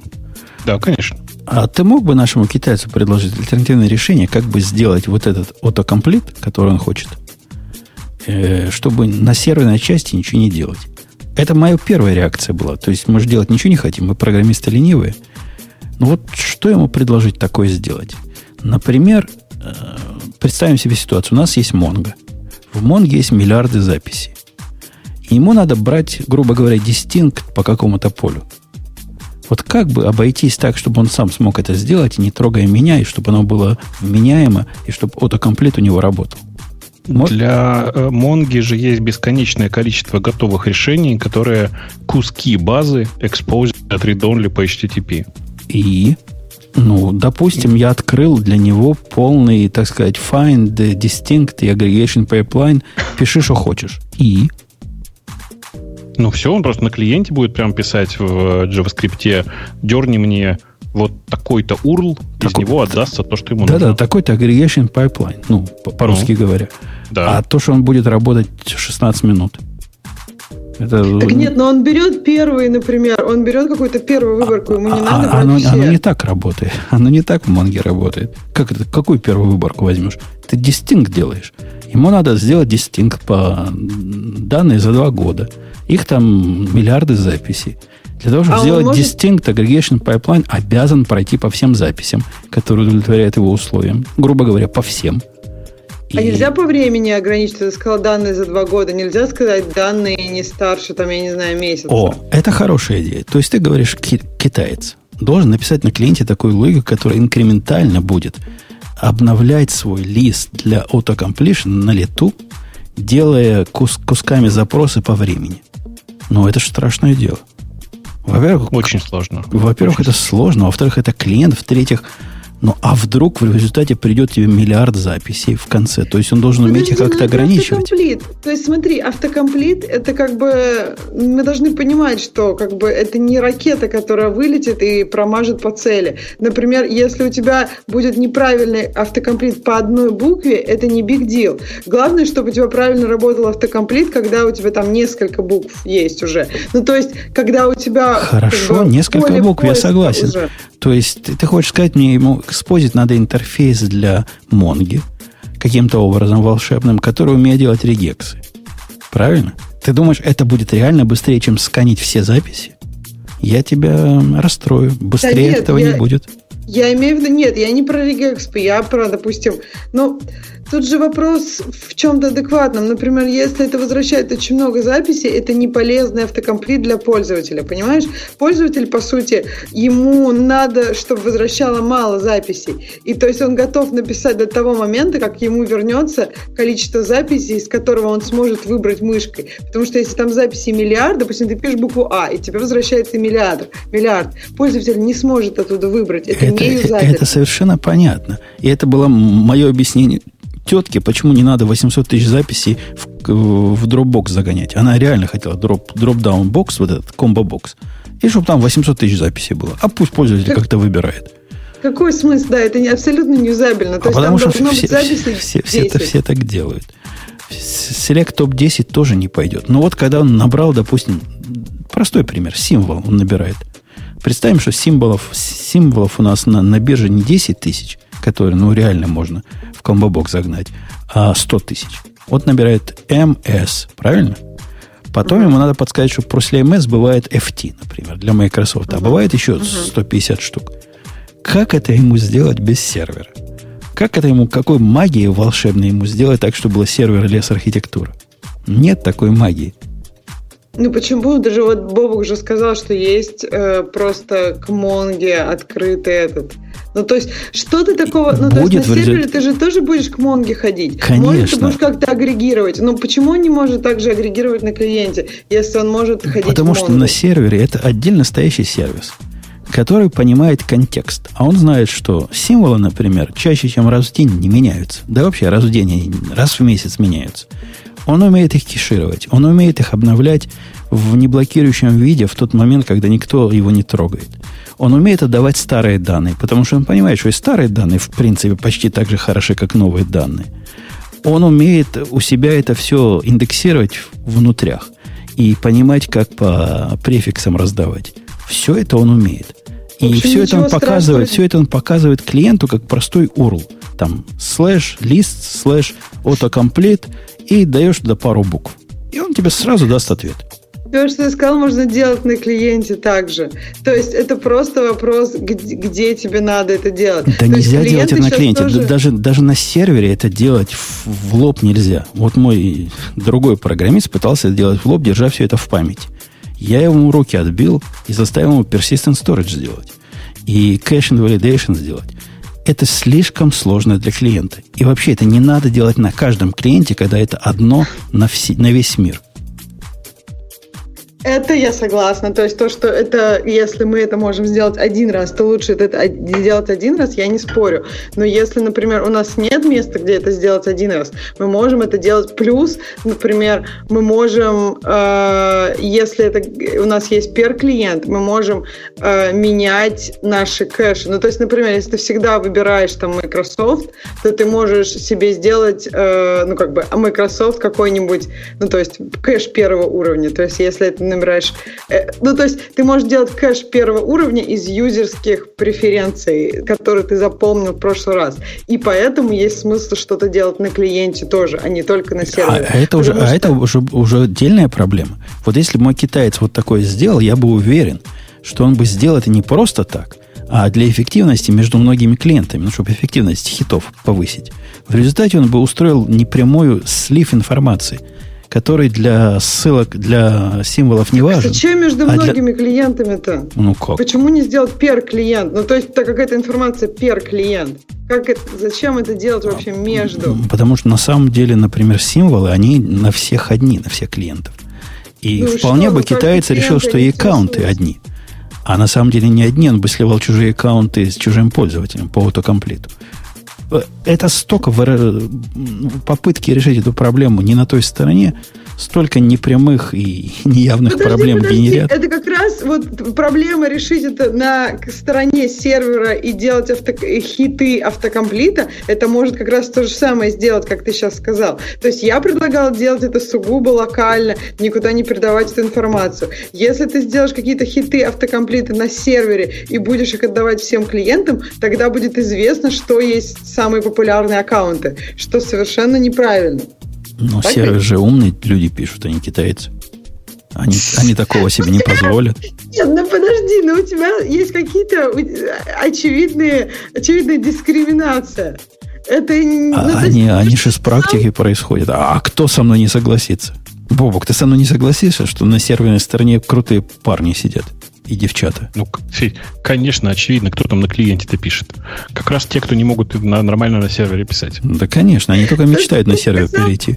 Про persistent data storage это давно используется как раз в, ну, во всяких фреймворках для создания UI. То есть вот эта веб, веб-часть из бэкэнда, которая переехала на клиент, она достаточно такая, ну, технически сложная получается, чтобы все это делать эффективно на клиенте. Это же у вас на сервере, если что, не получается, памяти добавил, и все супер. А у нас на клиенте, к сожалению, так нельзя. Видишь, Не у- вас даже А ты такого знаешь, нет. А, а ты знаешь, почему так? Почему такое вот устроено, что если памяти не хватает, пойди по-быстрому добавь памяти на сервер. Потому что программисты, которые Потому что пишут никто не серверную умеет сторону, писать э, настолько дорогие, что дешевле купить память. А, понятно. А я-то думала, потому что они просто не умеют писать нормально, чтобы памяти хватало. Ну, не это, знаю, я это подумаю. настоящая причина, причина, но она не настолько, Не, она просто не настолько интересная. Бобок прав. Я когда прихожу к, к начальству и говорю, слушай, я следующие два дня тут позанимаюсь оптимизацией, есть у меня ощущение, что выборку вот этих э, агрегаций можно сделать процентов на 30 быстрее, если я потрачу два дня. Он чешет голову, говорит, ты, чувак, умножил свою зарплату на два дня? Я умножаю. Он говорит, а теперь посмотри, сколько ты можешь компьютерных мощностей за эти деньги купить. И он прав, нам, нам этих мощностей на год хватит. Все так. Но ты, конечно, все равно тратишь на это два дня, потому что, ну, интересно же. Да потому что не люблю, когда неаккуратненько. Я знаю. Ну, то есть, и мне кажется, что когда человек так не думает и абсолютно не заботится об оптимизации, то это все равно в итоге плохо кончится. Потому что есть ситуации, когда, ну, то есть, когда деньги все равно когда ты пересчитываешь это на деньги, это может быть действительно не очень эффективно. Ну, потому что если мы говорим какие-то большие, например, там, я думаю, для Амазона или для Гугла, когда у тебя огромные мощности, там у тебя может быть даже одна оптимизация, когда она дистрибьютится на такое количество серверов, в принципе, сэкономит тебе деньги. И серьезно. Хотя наших тоже бубук надо бить по рукам. Вот наших, вот этих высококвалифицированных, которые высоко оптимизируют, бить по рукам надо, пока не отсохнут. Я вчера себя бил. Забыл, сделал совершенно маленькое изменение в программе. Программа занимается там, как обычно, все мои программы. Какие-то данные на вход, какие-то на выход, какие-то пайплайны. В общем, все понятно. Сделал изменения вообще вот не связанные с пайплайнами. Все начало падать в случайных местах, причем такое впечатление, что race ы какие-то происходят. Ну вот настолько необъяснимо все.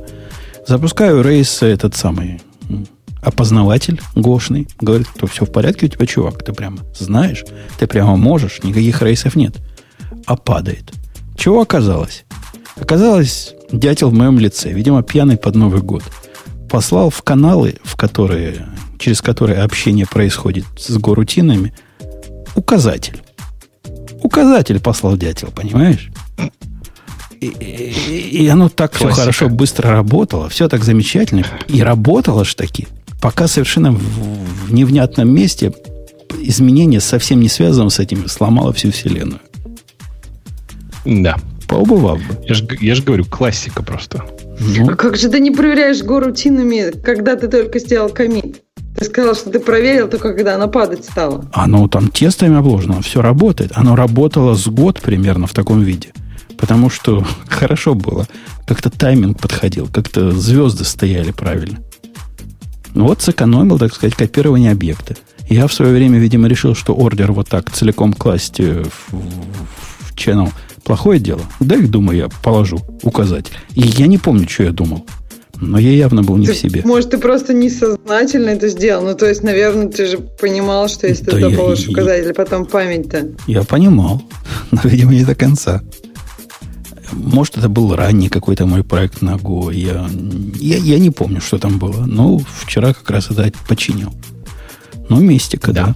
Да, да. мистика, мистика и бывает. Э, окей. Архитектурные сдвиги мы, мы все поняли. Последняя тема есть у нас на сегодня? Или не последняя даже? Я даже не знаю, сколько мы по времени говорим. У меня не с начала пишется. Мы до, говорим до примерно полтора часа. Это значит, что значит нужно... еще много чего можно сказать. Да, ну, парочку тем и в темы слушателей, конечно, нужно. У меня к ну, тебе есть важная история. Мне кажется, что Ксюша сегодня много начала э, освещать, а теперь важный вопрос, мне кажется, к тебе. Вот тут, знаешь, есть две вещи, которые прямо, ты их прямо страшно любишь. Тут одновременно Kotlin и Spring Framework, видишь, 5. В смысле, есть поддержка э, Kotlin в Spring Framework 5. Вот расскажи нам, пожалуйста, про это. Поясняю Spring Framework. Ты представляешь собой, что такое Бобук? Не, не, не, подожди, подожди. Ты сейчас начинаешь как это... Издеваться, что, да. что, что такое манго? Ну вот огурцы пробовал. Такое же, но только зеленое, только, только красное и совсем не похоже. Ты понимаешь, да. Spring Framework, Framework это магия высокого качества. Я без издевательства говорю. Это высокое, так сказать, уровня фреймворк он настолько высокого уровня, что под него надо языки затачивать. Или его под языки затачивать.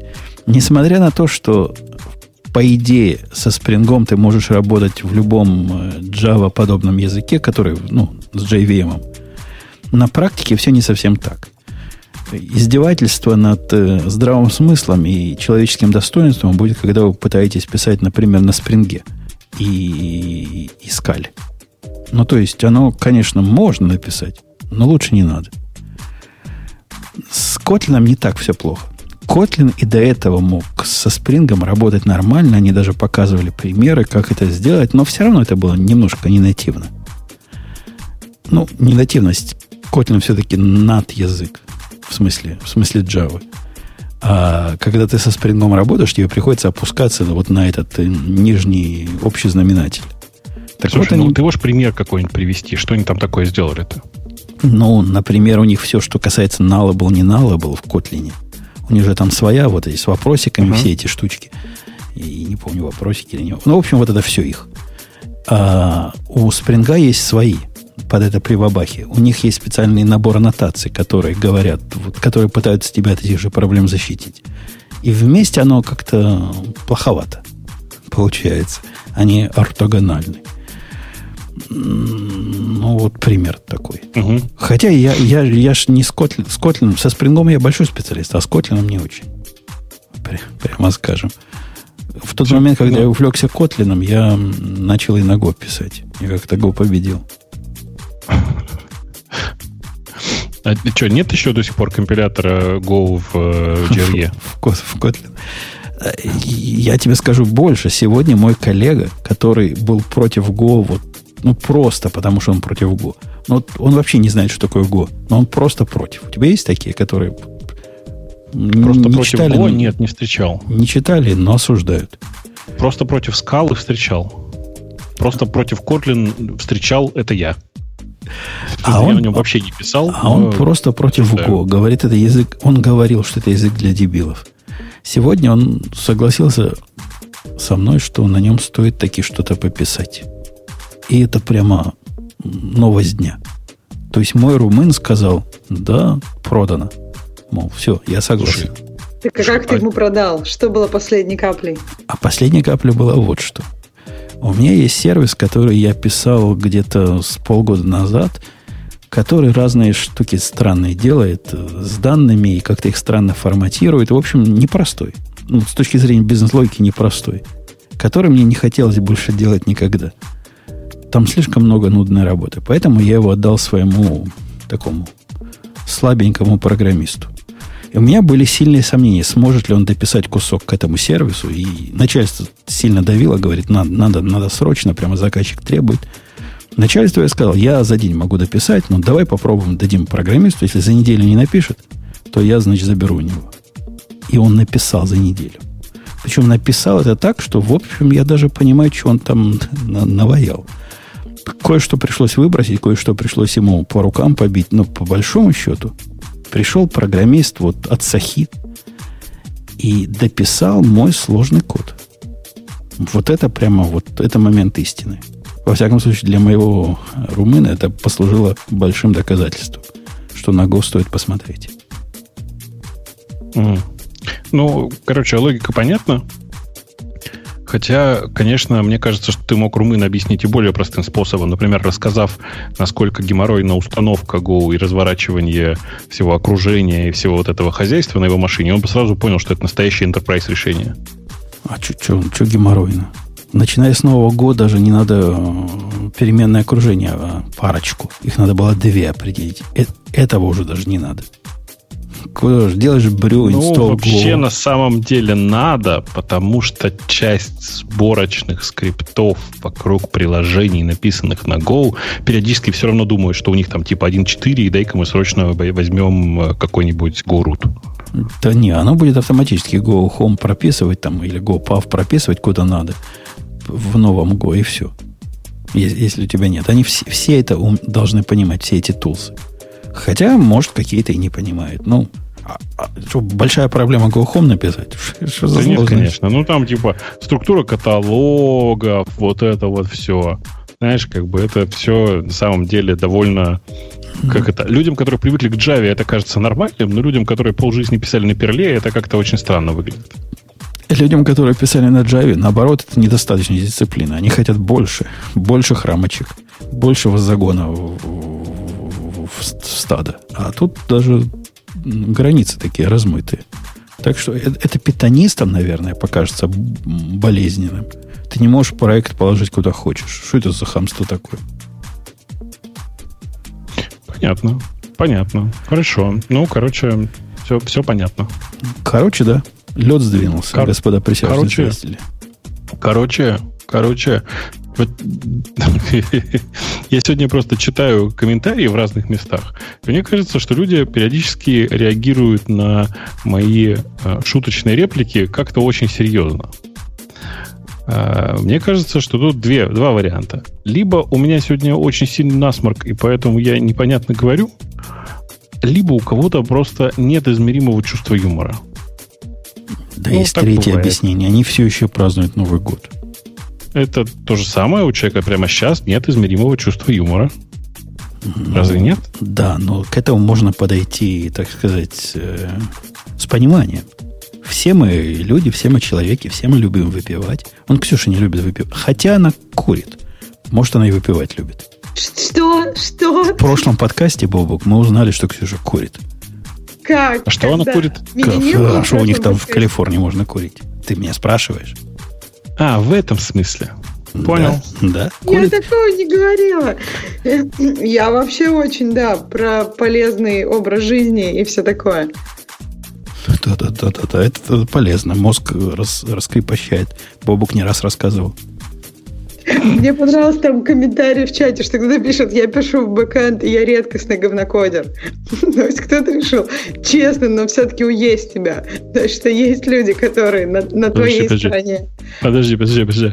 Э, ну, Мы же пока не заслышали, не заслушали никого, кто бы написал, я вообще пишу исключительно фронт- фронтенд, я гений, алгоритми- алго- гений алгоритмов вообще все могу.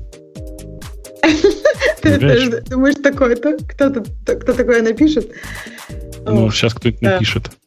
да. Сейчас кто-нибудь напишет, я уверен. Ну что, Э, давайте еще одну тему. Мне, кстати, интересно. Я даже ее читала. Мне интересно ваше мнение. Ага. Пишут, что 2016 год был неуспешным годом для NoScale баз данных. То есть до этого, до 2016, то есть там с 2013, например, до 2015, э, рост был огромный. Ну, то есть он был такой волнообразный. Многие там а-ля Mon и Кассандра пробились в топы и так далее. Но последний год ничего не изменилось. То есть вот как по вашим ощущениям, действительно ли NoSQL, база данных, все, они достигли своего топа, и они уже не будут расти куда-то? Так. ну, Бобок, вот как по твоим ощущениям? Или Мне потом- кажется, мне кажется, что э, человек просто, ну, э, как бы это сказать, теоретик. В том смысле, что рост любого решения от нуля всегда происходит очень быстро.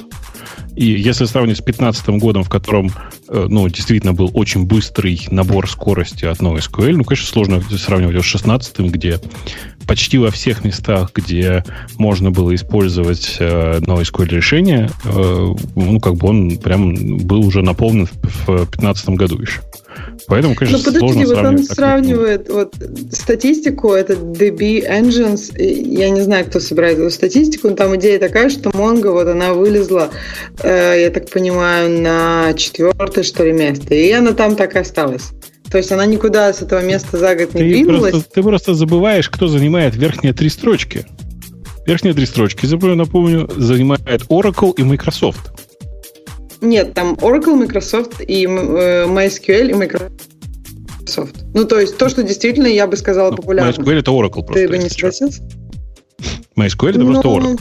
Нет, Ну. ну, может быть, MySQL, я думаю, имеется в виду не enterprise решение Oracle, а которое ты вот там, не знаю, можешь поставить в свои дистрибутивы какого-нибудь там открытого Linux. А, Вот э, на самом деле стоит посмотреть внимательно на эту картинку и посмотреть, что на самом деле происходит, если смотреть на действительно на эти цифры. Обратите внимание, что MySQL это ну, как бы довольно крупный игрок на этом рынке, который с самого начала все, все время демонстрировал вот эту историю про WebScale, а, про то, что они сильно подходят для веба, и при этом это единственный из этих игроков, который падает. Ну, то есть он как бы в абсолютном количестве использования он прямо упал. Несущественно, но не, не в абсолютном, наверное, хотя, да, в абсолютном упал. А, И это, конечно, удивительная картина сама по себе. Ну, то есть, как бы падающий, э, па- падающий MySQL это прям странно само по себе. Что там произойдет в, в, в реальности с э, MySQL, я не знаю, потому что мне кажется, что большая часть людей, которые раньше использовали MySQL для того, чтобы по-быстрому что-то написать, сейчас переходят на Mongo, на Redis и всякие другие NoSQL решения. И на SQLite, кстати. Э, Причина здесь в том, что для быстрой разработки какого-нибудь чего-нибудь под веб, ну, конечно, не хочется писать никаких схем, ничего здесь рисовать не хочется. Хочется прямо сразу же фигачить данные. Э, И я при этом уверен, что большая часть инсталляций э, MySQL это как раз вот такие вот не настоящие инсталляции. Э, точно так же, как большая часть инсталляций Монги, на самом деле, это ну, такие же игрушечные инсталляции. При этом количество игрушечных инсталляций Oracle и Microsoft SQL Server, мне кажется, значительно меньшим. Ну, потому что, во-первых, это ерунда платная, во-вторых, потому что это требует довольно большого количества усилий. При этом, ну, чего? Oracle и, Microsoft SQL Server — это софт, который корпоративный, который написан зачастую там 10-15 лет назад, и никто его сейчас на Монге переписывать не будет. А, ну, как бы, используя количество новых сервисов, которые сейчас создаются, их довольно сложно померить. А, что было бы, как было бы логично померить, растет Mongo или нет? Ну, логично было бы измерять использование э, технологий и баз данных только для новых сервисов. Это интересный вопрос. Насколько чаще стали использовать Mongo в 2016 году для новых сервисов, чем в 2015? Мне кажется, что стали чаще. Прям существенно чаще. Мне тоже кажется чаще. Вокруг меня люди, которые были заскорузлыми вот этими MySQL-щиками, они вначале сильно возбудились, когда Аврора вышла. Аврора для неинициализированных. Объясняю, что это такой MySQL, который типа в 5 раз быстрее и в 3 раза дешевле, если вы в AWS покупаете. И сильно-сильно были, были рады. Мол, теперь мы то же самое, только забабахаем туда то же самое, и будет все быстрее. Оно реально быстрее. Ну, просто вот не врут. Не в 5 раз, но в 3 раза быстрее. Однако для задач, которые типа реальные, ну, допустим, сделать ты в три раза быстрее. У тебя будет он записывать, не знаю, там 30 тысяч в секунду. Ну, молодец. Или доставать 30 тысяч в секунду по каким-то условиям. А когда тебе надо не 30, а 300 тысяч? И чего дальше? В общем, люди вокруг меня вместо расширения э, традиционных технологий смотрят в бок. Бок, который они смотрят, часто оказывается этим самым Монгой. И, ну, да. я видел я видел прецеденты перехода в этом году компаний, не связанных с моим влиянием, ну, потому что вокруг меня понятно, но не с моим влиянием связанных на, на Mongo, именно с точки зрения простоты э, программистской концепции, с одной стороны, а с другой стороны, требованиям по, по скорости. Ну, все логично. Че, все логично. Там, на самом деле, если посмотреть в эти картинки, там есть еще один интересный прецедент, про который у нас в чате тут как бы намекают, но не пишут. А, очень смешно, что а, в чате пишут, не забывайте про Postgre. А если посмотреть внимательно в картинку, Postgre на самом деле потерял свои позиции. Ну, в смысле, Postgre сдал свои позиции, судя по текущей картинке, он даже в э, рейтинге переместился с четвертого места на пятое. А вот, как бы, вот я, я в одном да. месте с PSQL с этим общаюсь плотно.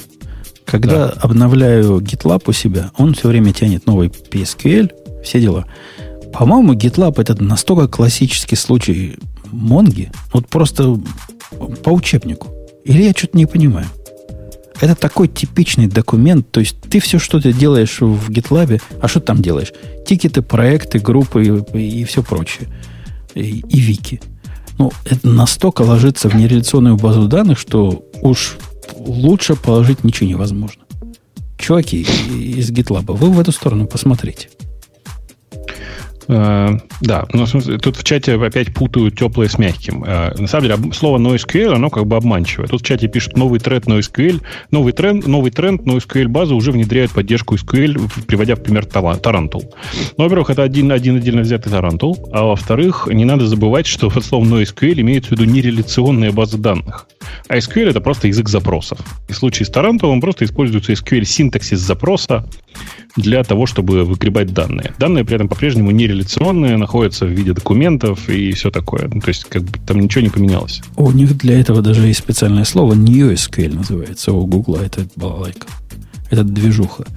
И в последнем, кстати, говоря о том, что они в застое, Ксюша, я не соглашусь. По-моему, Mongo 3.4, о которой мы говорили, 3.4, который мы тут как-то обсуждали, это прям большой, большой шаг в сторону э, вот этой самой интерпрайзности. В хорошем смысле этого слова. Я, я, на самом деле вот смотрю на эту картинку, да, э, прямо сейчас, и думаю, что у MongoDB на самом деле, судя по всему, стало больше шансов на э, победу, в смысле, на, на какое-то дальнейшее расширение. И вот почему.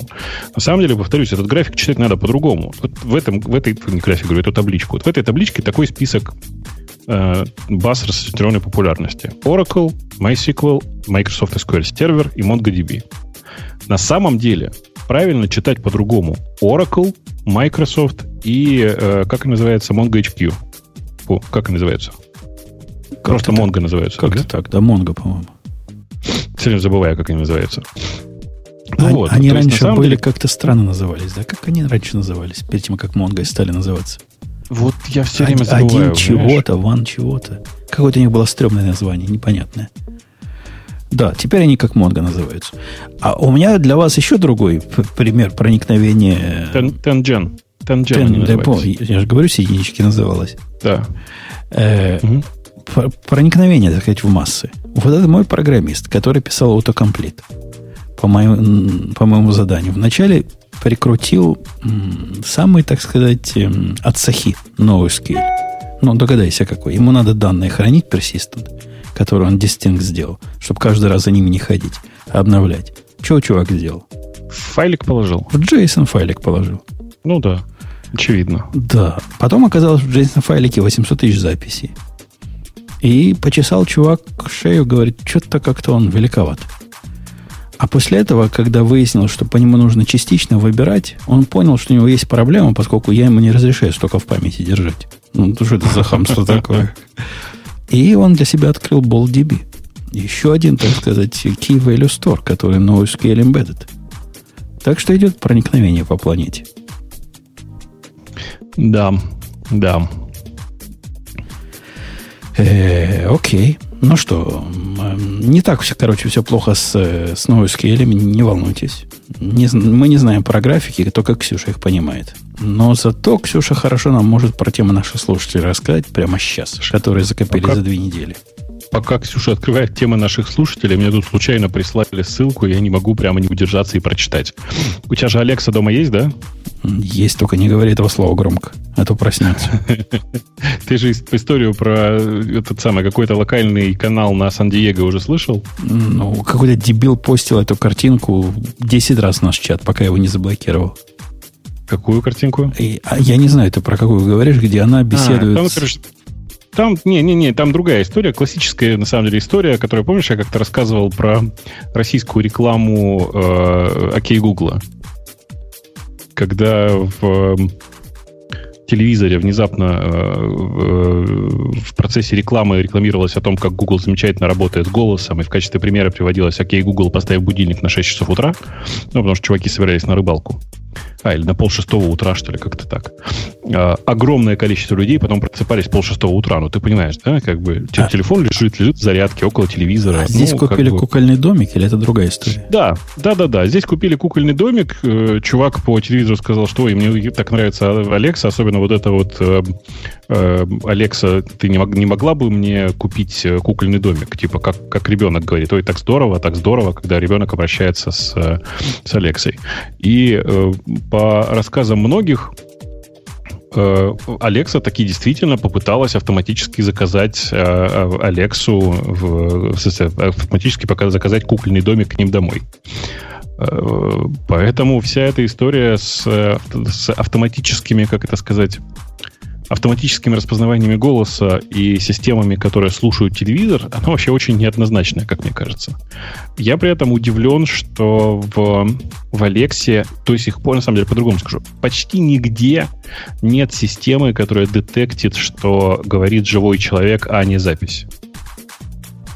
При этом она вначале же тренируется на твой голос – она тебя да. заставляет пройти через 33 круга ада, чтобы научиться понимать тебя. Ну, чтобы, чтобы она ума немножко не добавилась. Не 33, не надо преувеличивать, но да, в любом случае она типа, ну, ну, ну подожди, да, если к тебе гости придут, она же все-таки тоже примерно их понимает. Ну, по крайней мере, вот ну, мы пробовали, она понимает. Если ты задаешь вопросы, потом кто-то другой задает вопросы, она вроде как нормально. Она лучше понимает, это на самом деле не для авторизации, она лучше понимает голос э, хозяина. Ну, в смысле. Да, но я понимаю, что это, не, это просто как бы она немножко натренена. Но если, например, у твоих друзей такой же, как у тебя, акцент, то она тоже довольно ну, А неплохо не, это не для понимает. акцента же. Это не для, не- это для того, чтобы Нет, ну она отвлеклась общем-то. слово Алекса. На самом деле, весь вот этот вот предварительный тренинг, он нужен исключительно для того, чтобы Да. реагировать на слово Алекса. Тогда То есть- тем более странно, что они все так реагируют на телевизор. Ну, как бы вот, ну, тем не менее, они все работают так.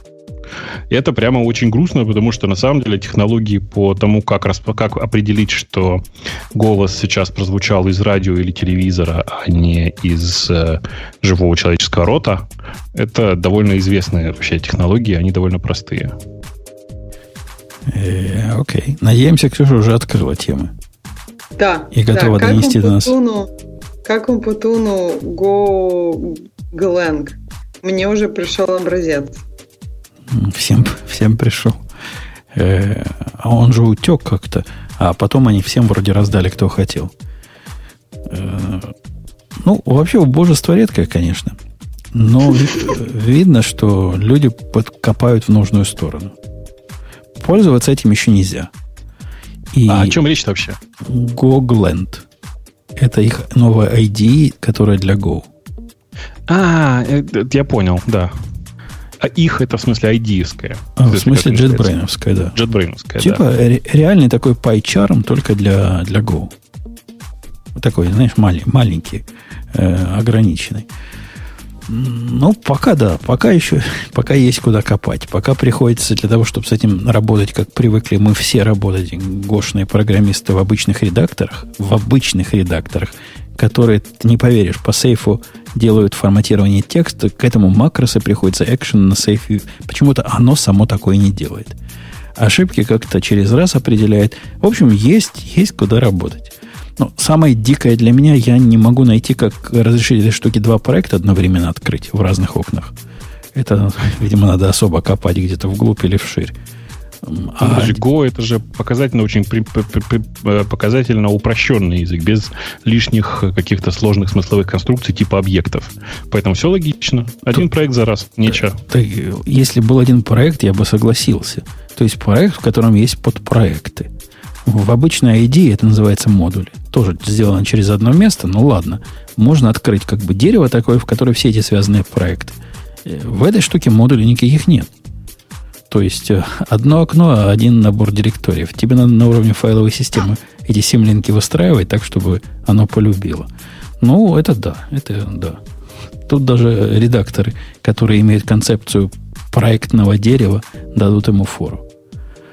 А Что касается понимания Go, оно у него есть, хотя оно такое очень специфическое. Он сильно капризный. У Go есть такие линтеры разные, которые иногда параноидальны. Особенно достает линтер, который ругается на... Ну, когда ты одной переменной другую перекрываешь шедуинг, когда делаешь. При этом он в половине случаев определяет этот шедуинг неправильно. Так вот, у, у Go все так же, только у, у Go, Go Glang все то же самое, только хуже. То есть они, они сильно капризны. Его удовлетворить надо чинить хороший код, чтобы оно перестало ругаться на, на всякие предупреждения. Ну да, есть, есть куда копать. Там тикетов уже, уже несколько тысяч штук у них в трекере. Ну да. Ой. Вот такое впечатление, Ксюша, у меня. Не знаю, как у тебя. Ну, мы можем пропустить мое впечатление и перейти к следующей теме. Но следующую мы уже обсудили, поэтому мы прыгнем через одну. И э, это тема про то, что Adobe выпустила новый это обсуждали уже. продукт. Разве? Вот эту крутую Да. Воку? Воку обсуждали. Про Воку. Воку Да, мы да. обсуждали? Бобок, я что-то не помню. Когда мы Да, это вспомните обсуждали? Ну, слово, не сегодня. вот это выражение, которое называлось Photoshop для звука. Помните? Да, но если Бобок Мгм. говорит, то, то Не, мне обсуждали. кажется, Бобок с кем-то другим обсуждал, потому что если мы вдвоем с тобой не помним, а Бобок помнит, возможно, это были просто люди, похожие на нас, вместе с Бобоком, обсуждающие это. А, Я вам сейчас скажу. Мы обсуждали это 29 ноября 2016 года. А А, Я вот прям открываете вашу любимую поисковую систему, пишите радио минус T пробел Photoshop для звука. М, Интересно. Да ладно, И прямо на сайте ссылки. радио Ти есть поиск. Ну что ты? Что Ну, ты? простите, Делает то же самое. он просто по дискасу не ищет, если я правильно помню. А там комменты, знаешь, вот это вот все. Я поэтому так сделал. Okay. Он, он гуглом я ищет. Мог, как я мог. Ну, хорошо, ладно. То есть мы это уже обсуждали. Я думаю, что мы это обсуждали с Женей без тебя, а он забыл. А, может быть. А, Но я, я говорю, что это очень круто тогда. Потому что я это очень в круто. В памяти Жени я, конечно, сомневаюсь. В своей я не так сильно К сожалению, насколько я понимаю, это не продукт, а снэкпик. Ну, то есть, как бы они да. показали снэкпик. Они показали, типа, вот у нас есть такая штука, из наших рук она работает. И да, не, нет уверенности, что она будет работать. Мне там понравилось, кто-нибудь собирается ли записывать подкаст э, Радио Ти с Умпутуном и Бобуком. Ну, то есть можно тре- натренировать эту вока на ваши голоса, а потом записывать подкасты. И все будут думать, что это Умпутун и Бобук. К сожалению... Да, только, только какую-то херню да. несут. Да. К сожалению, я боюсь, что это еще очень не скоро будет работать с э, русским языком. Примерно никогда. Хотя можно попробовать натренировать его через транслит. Конечно. Будем говорить с акцентом. В этом подкасте. С очень показательным акцентом, которым говорят русские актеры, которые пытаются делать вид, что они говорят по-английски. О, oh, yes, yes, оба ХСС. Окей, Ксюша, раз Бобук закритиковал такую крутую тему, давай дальше. Ну, я даже не знаю. У нас дальше есть статья, в которой очень много букв про то, что тяжелое наследие C. Там просто какие-то детали из C языка, которые как бы так получилось, что попали в разные другие языки. Но я даже не знаю, что там такого обсуждать. Мы можем пройтись по этой статье, если вам интересно. А я не можем, читал, наверное, но если ты читала, расскажи. А, да, ну, на самом деле, я тоже читал ее. Она такая довольно простая на тему того, что ну, действительно есть часть унаследованного синтаксиса, вроде, например, скобочек после условия. Ну, вокруг условия. Ну да. Ну, то есть, а... что условие должно быть скобочка. В принципе, в некоторых языках это до сих пор так. В некоторых языках уже эти скобочки упразднили. Ну, то есть, там много всяких детальных моментов. Я, я, я а тоже в не некоторых знаю, можно и так, и так, за что убивал бы из ракатки. Ну, ну да. В каких? Э, в Java. Можно и так, и так? Ну, можно, Почему? можно и в чего-то без всяких скобочек. Жень, не, Сейчас, Жень, там, там вот, вот какая сложность. Смотри, э, есть два разных варианта. Ты пишешь либо if condition условия, ну, if condition результат, да? То есть, как бы не используя фигурные скобки после кондишена. Ну. Либо пишешь if condition и дальше фигурные скобки. Ну. То, что нужно выполнить. Да. Вот во втором случае без скобок можно, а в первом нельзя. Понимаешь? Не, не понимаю. Ну, смотри, э, есть у тебя код, который на C выглядит так. If A больше B, э, print A. Там нет открывающей фигурной скобки. Она не обязательно в C. Потому что если у тебя после условия не блок присутствует, то тебе достаточно вообще-то, ну, типа, просто, просто выполнить вот, это, вот этот конкретный элемент. Э, как на уровне компиляции, на этапе компиляции, не выполняя э, проверку внутренности, легко разделить э, условия и функцию print в данном конкретном случае, не очень понятно. Особенно в ситуациях, когда, например, синтаксис языка подразумевает, что пробел и запятая, которые обычно используют, ну, типа, пробел и разделитель операторов это одно и то же. Например, так тоже бывает. Ну да, но они придумывают там условия в скобочке загнать. Э, это должно быть на отдельной строке или один, одно выражение должно быть с его точки зрения. Ну, это большая, большая, так сказать, яма для... В тот момент, когда ты сделал if без скобочек и добавил вторую строку, так сказать, привет багам. Я, я на самом деле на это смотрю немножко по-другому. Мне кажется, что очень жаль, что большая часть э, действительно нас, новых даже создающихся языков наследует плохие части синтаксиса. Ну, типа, э, вот я согласен целиком, что э, типа э, bitwise операторы, э, которые в э, C, они просто не очевидно читаются. Ну, да просто ладно, не очевидно. Ну, ну что, все привыкли. Ну, какая разница? Это вопрос, на самом деле, да, привычки, но они, я согласна, что они не интуитивно понятны, и это, мне кажется, происходит в очень многих сферах жизни, когда какие-то вещи, которые вообще не интуитивно понятны, но так как мы привыкли, они наследуются, наследуются и наследуются. Ну, потому что ты уже привык, для тебя это уже часть. А если задуматься, интуитивно ли это понятно, согласна, что нет. То есть, когда ты первый раз это изучаешь, это кажется там как-то странновато. Но потом все привыкли. Мне очень нравится подход, который в свое время был в Алголе. Помните, нет? Такой был странный язык. Там, напомню, использовались э, специальные символы. И мне непонятно, по какой причине люди от этой концепции, ну, точнее, не по-другому, или почему люди не пользуются этой концепцией сейчас. То есть, ну, типа, э, очевидно же, что вместо э, использования минус больше можно использовать уникодный символ стрелка вправо. Там, в качестве... Да, но его как-то набрать надо целое дело. Ну, э, это же решаемый вопрос. Все же в VDE сидят, правда? Нет, так я, я в атоме сижу.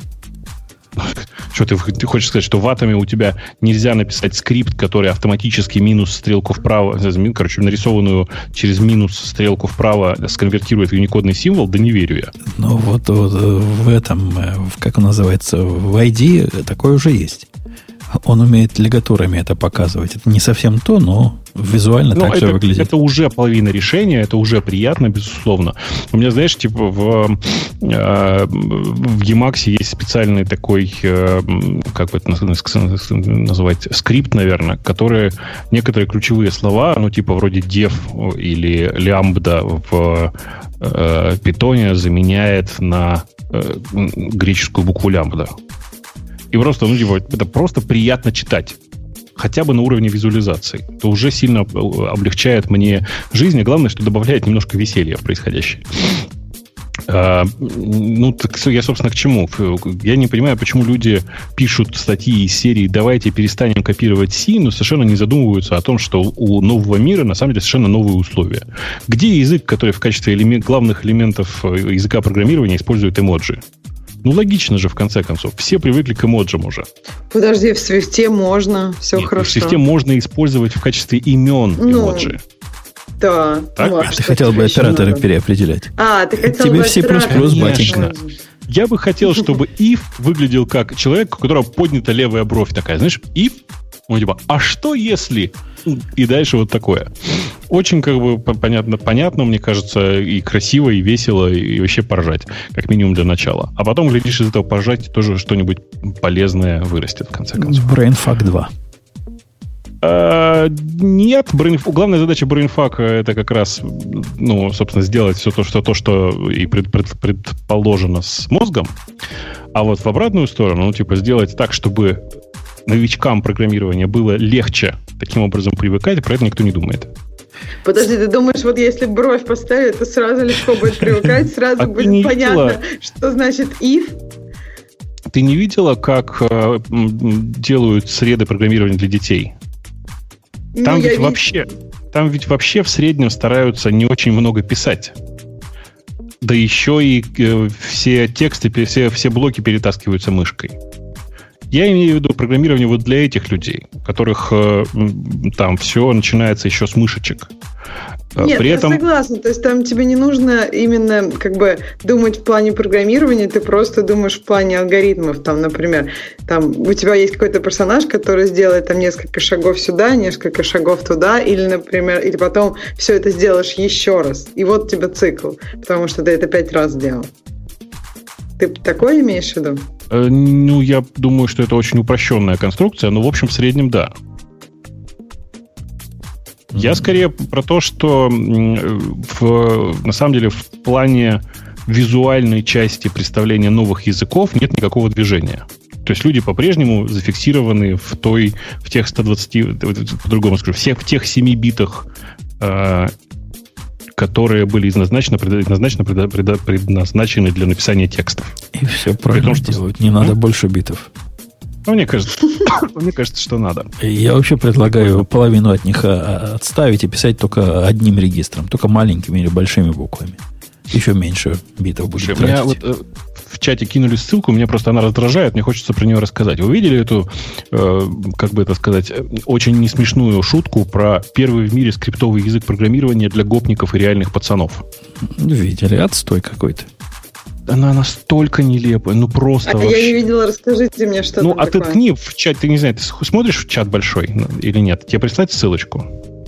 А, да, я ссылочку. смотрю в чат большой. Вот, а, Ну, да, в у Вот а перемотайте просто на, на тот кусок, который называется примеры. Вот прямо у них на главной странице. Ведь очевидно, да, что человек, который это написал, он просто на самом деле не понимает, как нормальные пацаны общаются конкретно друг с другом. Ну, просто фигня написана. Вот реально фигня. И это ведь еще как бы, ну, не говоря о том, что человек действительно, на самом деле, ну, он наследует все, э, как бы это сказать, э, все э, идиотские слова, которые присутствуют в JavaScript. Ну, вот, например, э, что такое в пример-то привести? У него в качестве э, идентификатора true э, используется слово четко, а слово false нечетко. Ну, это, конечно же, не то же самое. Ну, то есть это просто человек не понимает вообще языка, которым пытается э, пользоваться. Даже четко него- и размазано, да? Ну, как бы нет. Мы сейчас просто не будем переходить на мат здесь, хотя они там немножко используются. А, Э, В качестве точки с запятой, в которой, ну, понятно, что человек просто как бы пошутил, да, но тем не менее. В качестве точки запятой используется одно единственное слово «нах».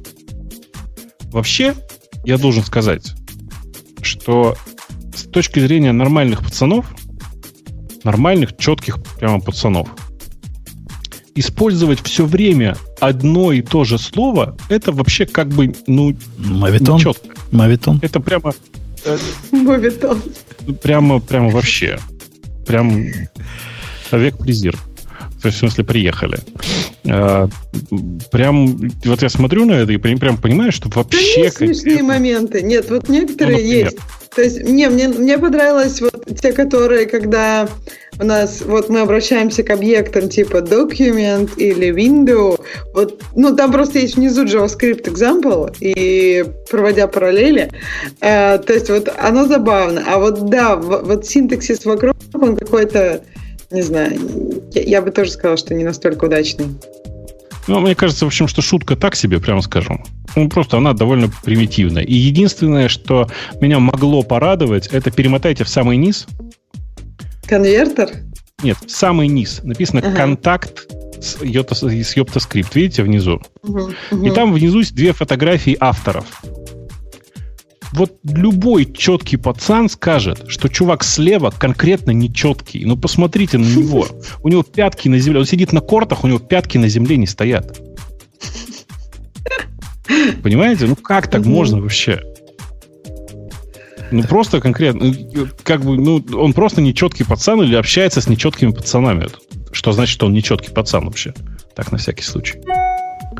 Ну, в общем, не знаю, это стыд и позор с чисто пацанской точки зрения. С точки зрения э, программистской шутки, мне кажется, можно было смешнее. Простите. Вот, Ну, может быть, у меня плохое чувство юмора, и я сегодня не очень. Окей, но деньги собирают. Так что можете жертвовать, дорогие слушатели. Деньги? Ну, Там- там в Деньги? конце пожертвуйте немножко денег. М, Интересно. Еще интересно, что это на базе JavaScript. Мне кажется, это что-то говорит про JavaScript, как вы считаете? Ну, Что-то Наверное. нехорошее. Э, Окей, ну, наверное, в общем-то, все. То есть таких, чтобы каких-то активных тем, э, которые были Как, как-то слушатели даже забыли, что у нас, видимо, выпуск гиковский. Предлагают всякую фигню в темах. Вы, дорогие, старайтесь. э, ну, первый день, первый, первый выпуск месяца как-то соотносите. Обычно он у нас гиковский. Обычно, то есть всегда. А, Там, прости, в э, комментариях пока- показывают очень смешную историю. А, Там э, чуваки из Хонды на CES показали м, так называемый Riding Assist, то есть систему, которая сама балансирует мотоцикл. Пишут мотоцикл для бабука. Чуваки, ну вы поймите, пожалуйста, во-первых, Honda это вообще не мой мотоцикл. Прям совсем не мой мотоцикл. А во-вторых, мотоциклист, которому нужна система, которая балансирует автоматический мотоцикл, в принципе, не нужен мотоцикл. Ну, как бы купи машину и езди. Что, ну, рассказывать? -то? Погоди, Харлей не твой, Honda не твой, а что ж твое? Ну, у меня же BMW все. Да ты просто продался немецкому автопрому. Да, безусловно. Они мне все приплачивают еще за, за использование и все бесплатно отдают, как известно. А почему ты ничего не сказал про вторую ссылку для тебя? А какую? Ну, там лаптоп был с тремя дисплеями. О, лаптоп с тремя дисплеями и четырьмя кулерами. Вот что там еще забыли написать. Если я правильно помню, про какой лаптоп идет речь. Там, значит, отличный лаптоп с тремя дисплеями, четырьмя кулерами, э, восьмью колонками и двумя видеокартами, причем 1080 в сли. Ну, в смысле, двумя 10, 10, э, этих самых э, NVIDIA GeForce 1080. Э, очень хороший ноутбук, э, только непонятно, почему его называют ноутбуком. Ну, переносимый компьютер, значит, или непереносимый Не, с он тремя непереносимый, дисплеями. складываемый. Он А. кажется, что-то он больше 5 килограмм весит, то есть это как бы непереносу- непереносимый, напомню. Это такой, ну, то есть переносимый, но об- обладает двумя удобными ручками для переноски. Ну, это ведь переносимо, Вовок. Определение переносимости совпадает. Ну да, да. Ну, Ты знаешь, у меня на- еще на кухне есть отличный переносимый холодильник. А, При этом... А, нет, четыре- это- не тот, который с тремя экранами. человеками, да? Это не тот, который с тремя экранами, я перепутал. Ребята прислали ссылку на эйсеровский Predator. Нет, у него просто очень большой экран, и есть второй дополнительный экран, вот знаешь, как, как тачбар, только в пять раз шире. Вот так примерно. Ну, круто, сделали всех этих эплов. Там пишут, э, да, там пишут, что он как раз весит 8 килограмм и стоит 9 тысяч долларов. Хорошее Интересно. дело, то, что тебе надо. Не-не-не, мне, пожалуйста, Кажется, не в надо. стиле Бобука.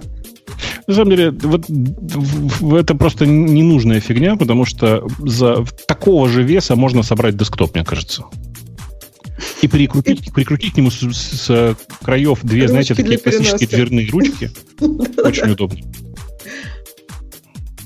Мой что, первый, мой первый лаптоп ноты? тоже был в чемодане. Нормально носили. М, Да. Да. Но на этой оптимистической ноте я буду подбивать, завершать и напоминать, что у нас есть Digital Ocean, который мы даже без Грей не забываем упомянуть. Сейчас он скажет свое веское слово, а мы с вами прощаемся. Пока. Пока. Пока. Это шоу создано при поддержке Digital Ocean.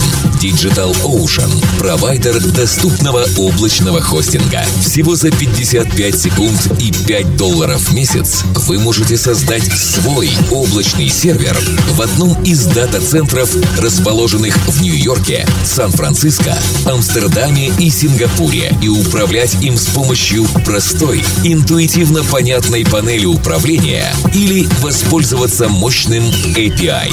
Начните прямо сейчас.